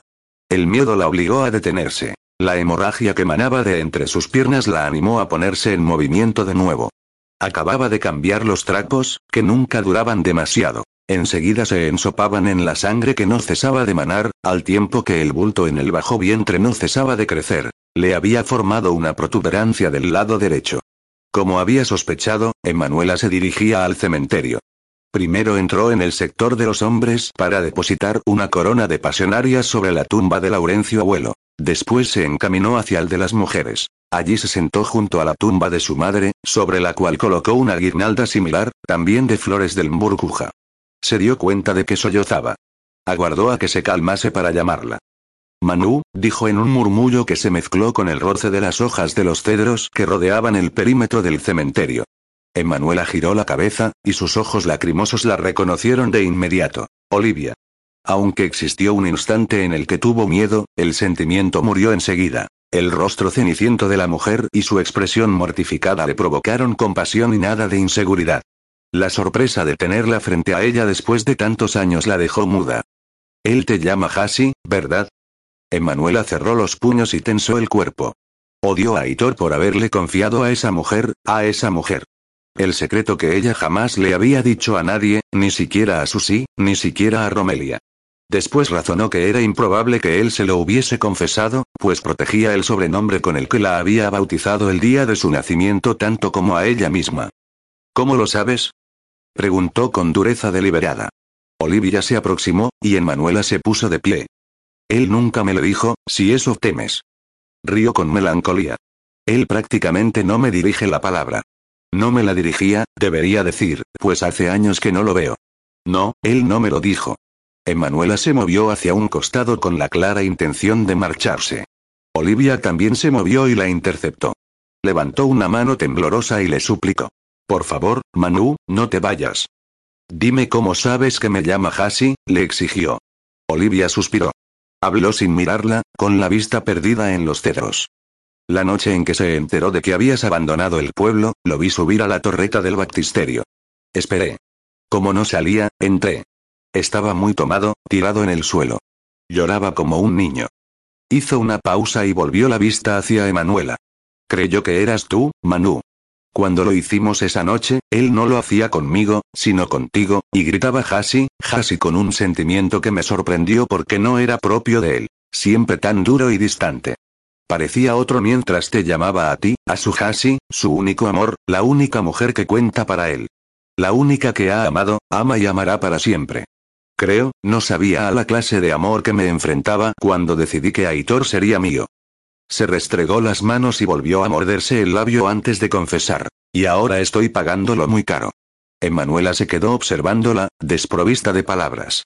Olivia siempre le había parecido una mujer magnífica. Le había envidiado la belleza agresiva de ojos de felino y el cuerpo exuberante, que se movía como el yaguareté que una vez ella y Aitor habían avistado desde un árbol. En ese momento, sin haber perdido su hermosura, ya no la desplegaba como un arma, ni se movía con la cadencia estudiada de un felino. Más bien, parecía apaleada y macilenta. Dijiste que no habías podido acabar. Aquella noche que te vi con ella, no habías podido acabar, se acordó de haberle reprochado a Aitor la última vez que se habían visto, tres años atrás. Y no lo hice, Hasi como, entonces. No la dejé preñada esa vez, había contestado él, avergonzado, mortificado.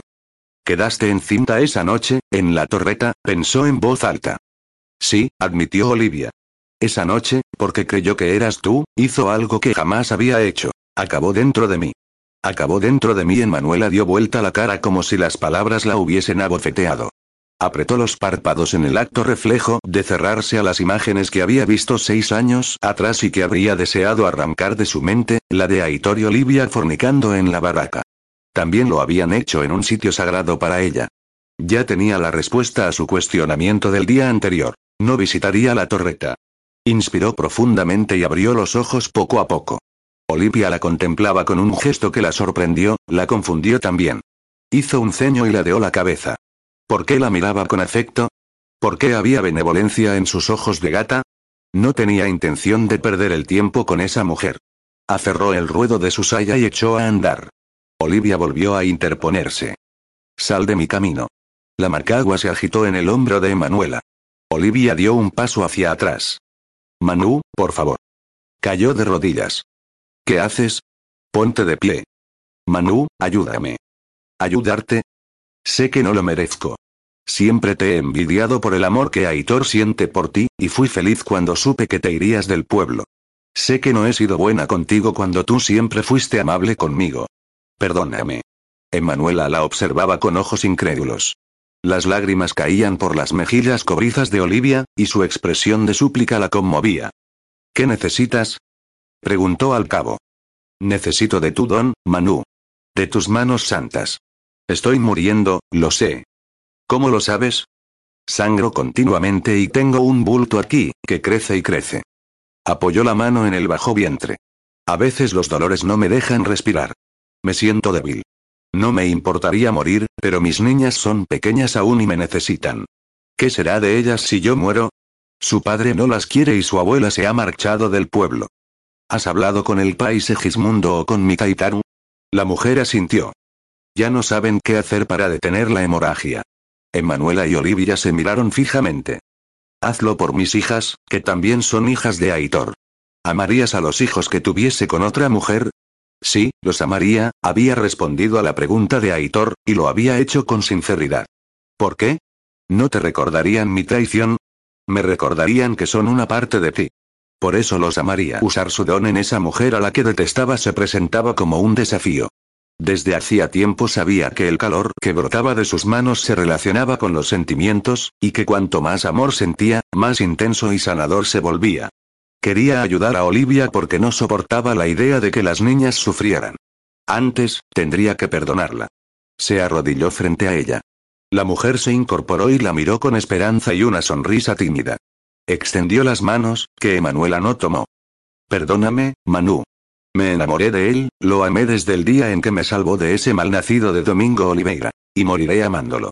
Tú eras pequeña cuando llegué a la doctrina. ¿Cómo podía imaginar que él te amaba del modo en que te ama? Eras su hermana. Eras una niña. Pero después, cuando fui mayor y él me pidió que nos casásemos, seguiste buscándolo. Él no me hacía caso, Manu, te lo juro. ¿Para qué le servía yo o cualquier otra si tenía a la muchachita que era la luz de sus ojos? Después vino lo de la epidemia de viruela y griega.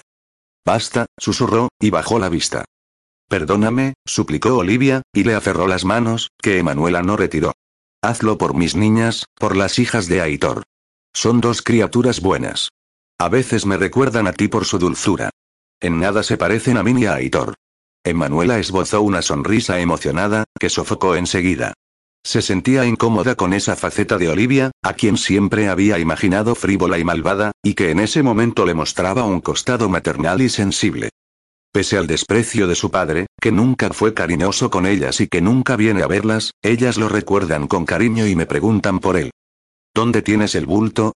La detuvo Emanuela. Aquí. Olivia, que aún le sostenía las manos, las guió hasta apoyarlas en el tipoy. Recuéstate sobre el césped y trata de calmarte, y de respirar profunda y lentamente. Olivia se extendió sobre el colchón de hierba y cerró los ojos. Aunque no era religiosa, comenzó a murmurar el Padre Nuestro.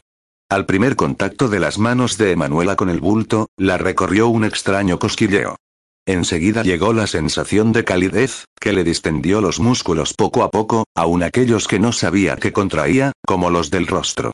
Debió de quedarse dormida. Se despertó al llamado de Manuela.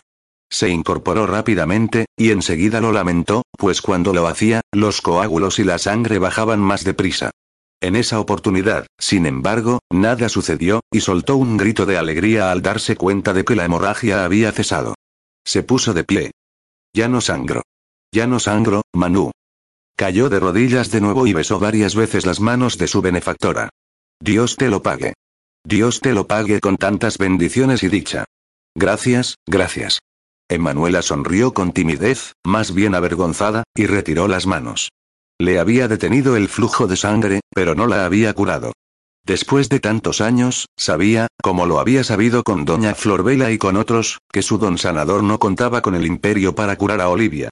El mal que se apoderaba de sus entrañas era oscuro, perturbador y más poderoso que cualquier otro con el que Manuela se hubiese enfrentado. Se alegraba de haberle concedido un respiro al restañar la hemorragia. Ahora ve a tu casa y acuéstate, le indicó. Es necesario que comas carne, leche, huevos y legumbres para recuperar el vigor que, se te ha escapado junto con la sangre. Así lo haré. Volvió a cerrarle las manos y a besárselas. Gracias por perdonarme. Gracias por curarme. Solo Dios sabe si te he curado, expresó con prudencia. Habrá que esperar. Sí, entiendo. Pero que haya dejado de manar la sangre de entre mis piernas para mí es milagro suficiente. Ve y acuéstate, insistió Emanuela, que deseaba quedarse sola. Sí. Olivia se levantó y dudó antes de irse. ¿Qué sucede? Manu, quiero que sepas que, después de aquella noche en la torreta, Aitor nunca volvió a tocarme. Se casó conmigo porque de otro modo habría tenido que irse del pueblo. Mi pai Ursus no le habría permitido quedarse y no desposarme. Pero nunca fuimos marido y mujer. Vivía la mayor parte del tiempo en casa de Malvala, y solo venía a la mía cuando mi pai Ursus lo amenazaba o cuando Susi lo convencía. Arrugó la cara en un intento vano por contener el llanto. Aitor me odia, Manu. A mí, y a las niñas también. Emanuela, que no sabía qué decir, guardó silencio mientras Olivia acababa de llorar y se calmaba. La mujer se secó la cara con las manos. Mantuvo la vista apartada al decir. Solo quería que lo supieses. Está bien. Ahora ve. Antes de marcharse del pueblo, Emanuela apartó a Ñezu y le refirió su experiencia con Olivia. Le impuse las manos, Taitaru, pero solo conseguí detener la hemorragia. Los párpados rugosos y caídos del paje se levantaron con rapidez en un gesto de asombro que Emanuela no le conocía y que revelaron los ojos con arco senil. ¿Le impusiste las manos? Sí, Taitaru. ¿Cortaste la hemorragia? Emanuela asintió. ¿Cómo lo conseguiste? Que tu don funcionase, se explicó Ñezú, que era el único a quien Emanuela le había confiado que su don funcionaba cuando el amor la invadía. Pensé en Octavito, Taitaru, en cuanto me dolería dejarlo en este mundo siendo tan pequeño. Pensé en sus hermanas, las hijas de su padre, en que me gustaría que algún día se conocieran y se amasen. Ñezu esbozó una sonrisa, bastante infrecuente también, y le palmeó la mejilla con torpeza. Pero no la culé, Taitaru. El país Egismundo ha probado todo lo que conoce para estos casos de sangrado que no acaba. Yo también. Olivia está en manos de tu pa, hijita. Los interrumpió Calatrava, que sonreía y lanzaba vistazos ansiosos a Emanuela. Extendió la mano hacia Ñezú, que la apretó sin fuerza. Ha sido un gusto conoceros, Ñezú, aseguró, y Emanuela tradujo. Sin vuestro tónico, hoy estaría muerto y no habría podido conocer a la hija que me dio mi María Clara. El anciano dirigió la mirada hacia su nieta, que volvió a traducir, y asintió. Esa mañana, Emanuela había convocado a su familia, aún a los Ñeengiru que no le dirigían la palabra a Malvala y también a los Amaral y Medeiros. Y una vez que los tuvo reunidos en la enramada, con Ursus a su lado, les contó acerca de la revelación de Calatrava. Susi, don Vespaciano, Lope y Ginebra, a quienes les había confiado la historia de Calatrava y de María Clara un rato antes, se mantuvieron impertérritos. En cuanto a las reacciones de los demás, hubo exclamaciones ahogadas, gestos de sorpresa, miradas recelosas, comentarios murmurados, pero nadie expresó abiertamente lo que pensaba. Emanuela paseó la mirada sobre ellos y la detuvo en la de Ginebra. Como de costumbre, sus ojos negros no comunicaban nada. Hizo el ademán de aproximarse, pero la muchacha recogió el ruedo del vestido y se alejó. ¿Te irás a vivir con él Asunción? Preguntó Bruno a viva voz, y don Vespaciano, que permanecía con la vista baja en la mecedora, la levantó con rapidez. Emanuela lo miró al contestar no, y la sonrisa benévola y de alivio que le devolvió el hacendado, le recordó a las de Aitor, por inusuales, porque no le iban a un rostro hecho para ceños y rictus. Calatrava había expresado su intención de tenerlos, a ella y a Octavito, en su chácara en un futuro no muy lejano, a lo cual Emanuela había asentido sin comprometerse, a sabiendas de que su visita no acontecería sino hasta dentro de un buen tiempo. Romelia le había referido cuán pequeña era la vivienda y cuán difícil, doña Nicolasa. No cavilaría sobre esas cosas. Solo deseaba regresar a la hacienda de los Amaral y Medeiros y pasar un rato con doña Florbela.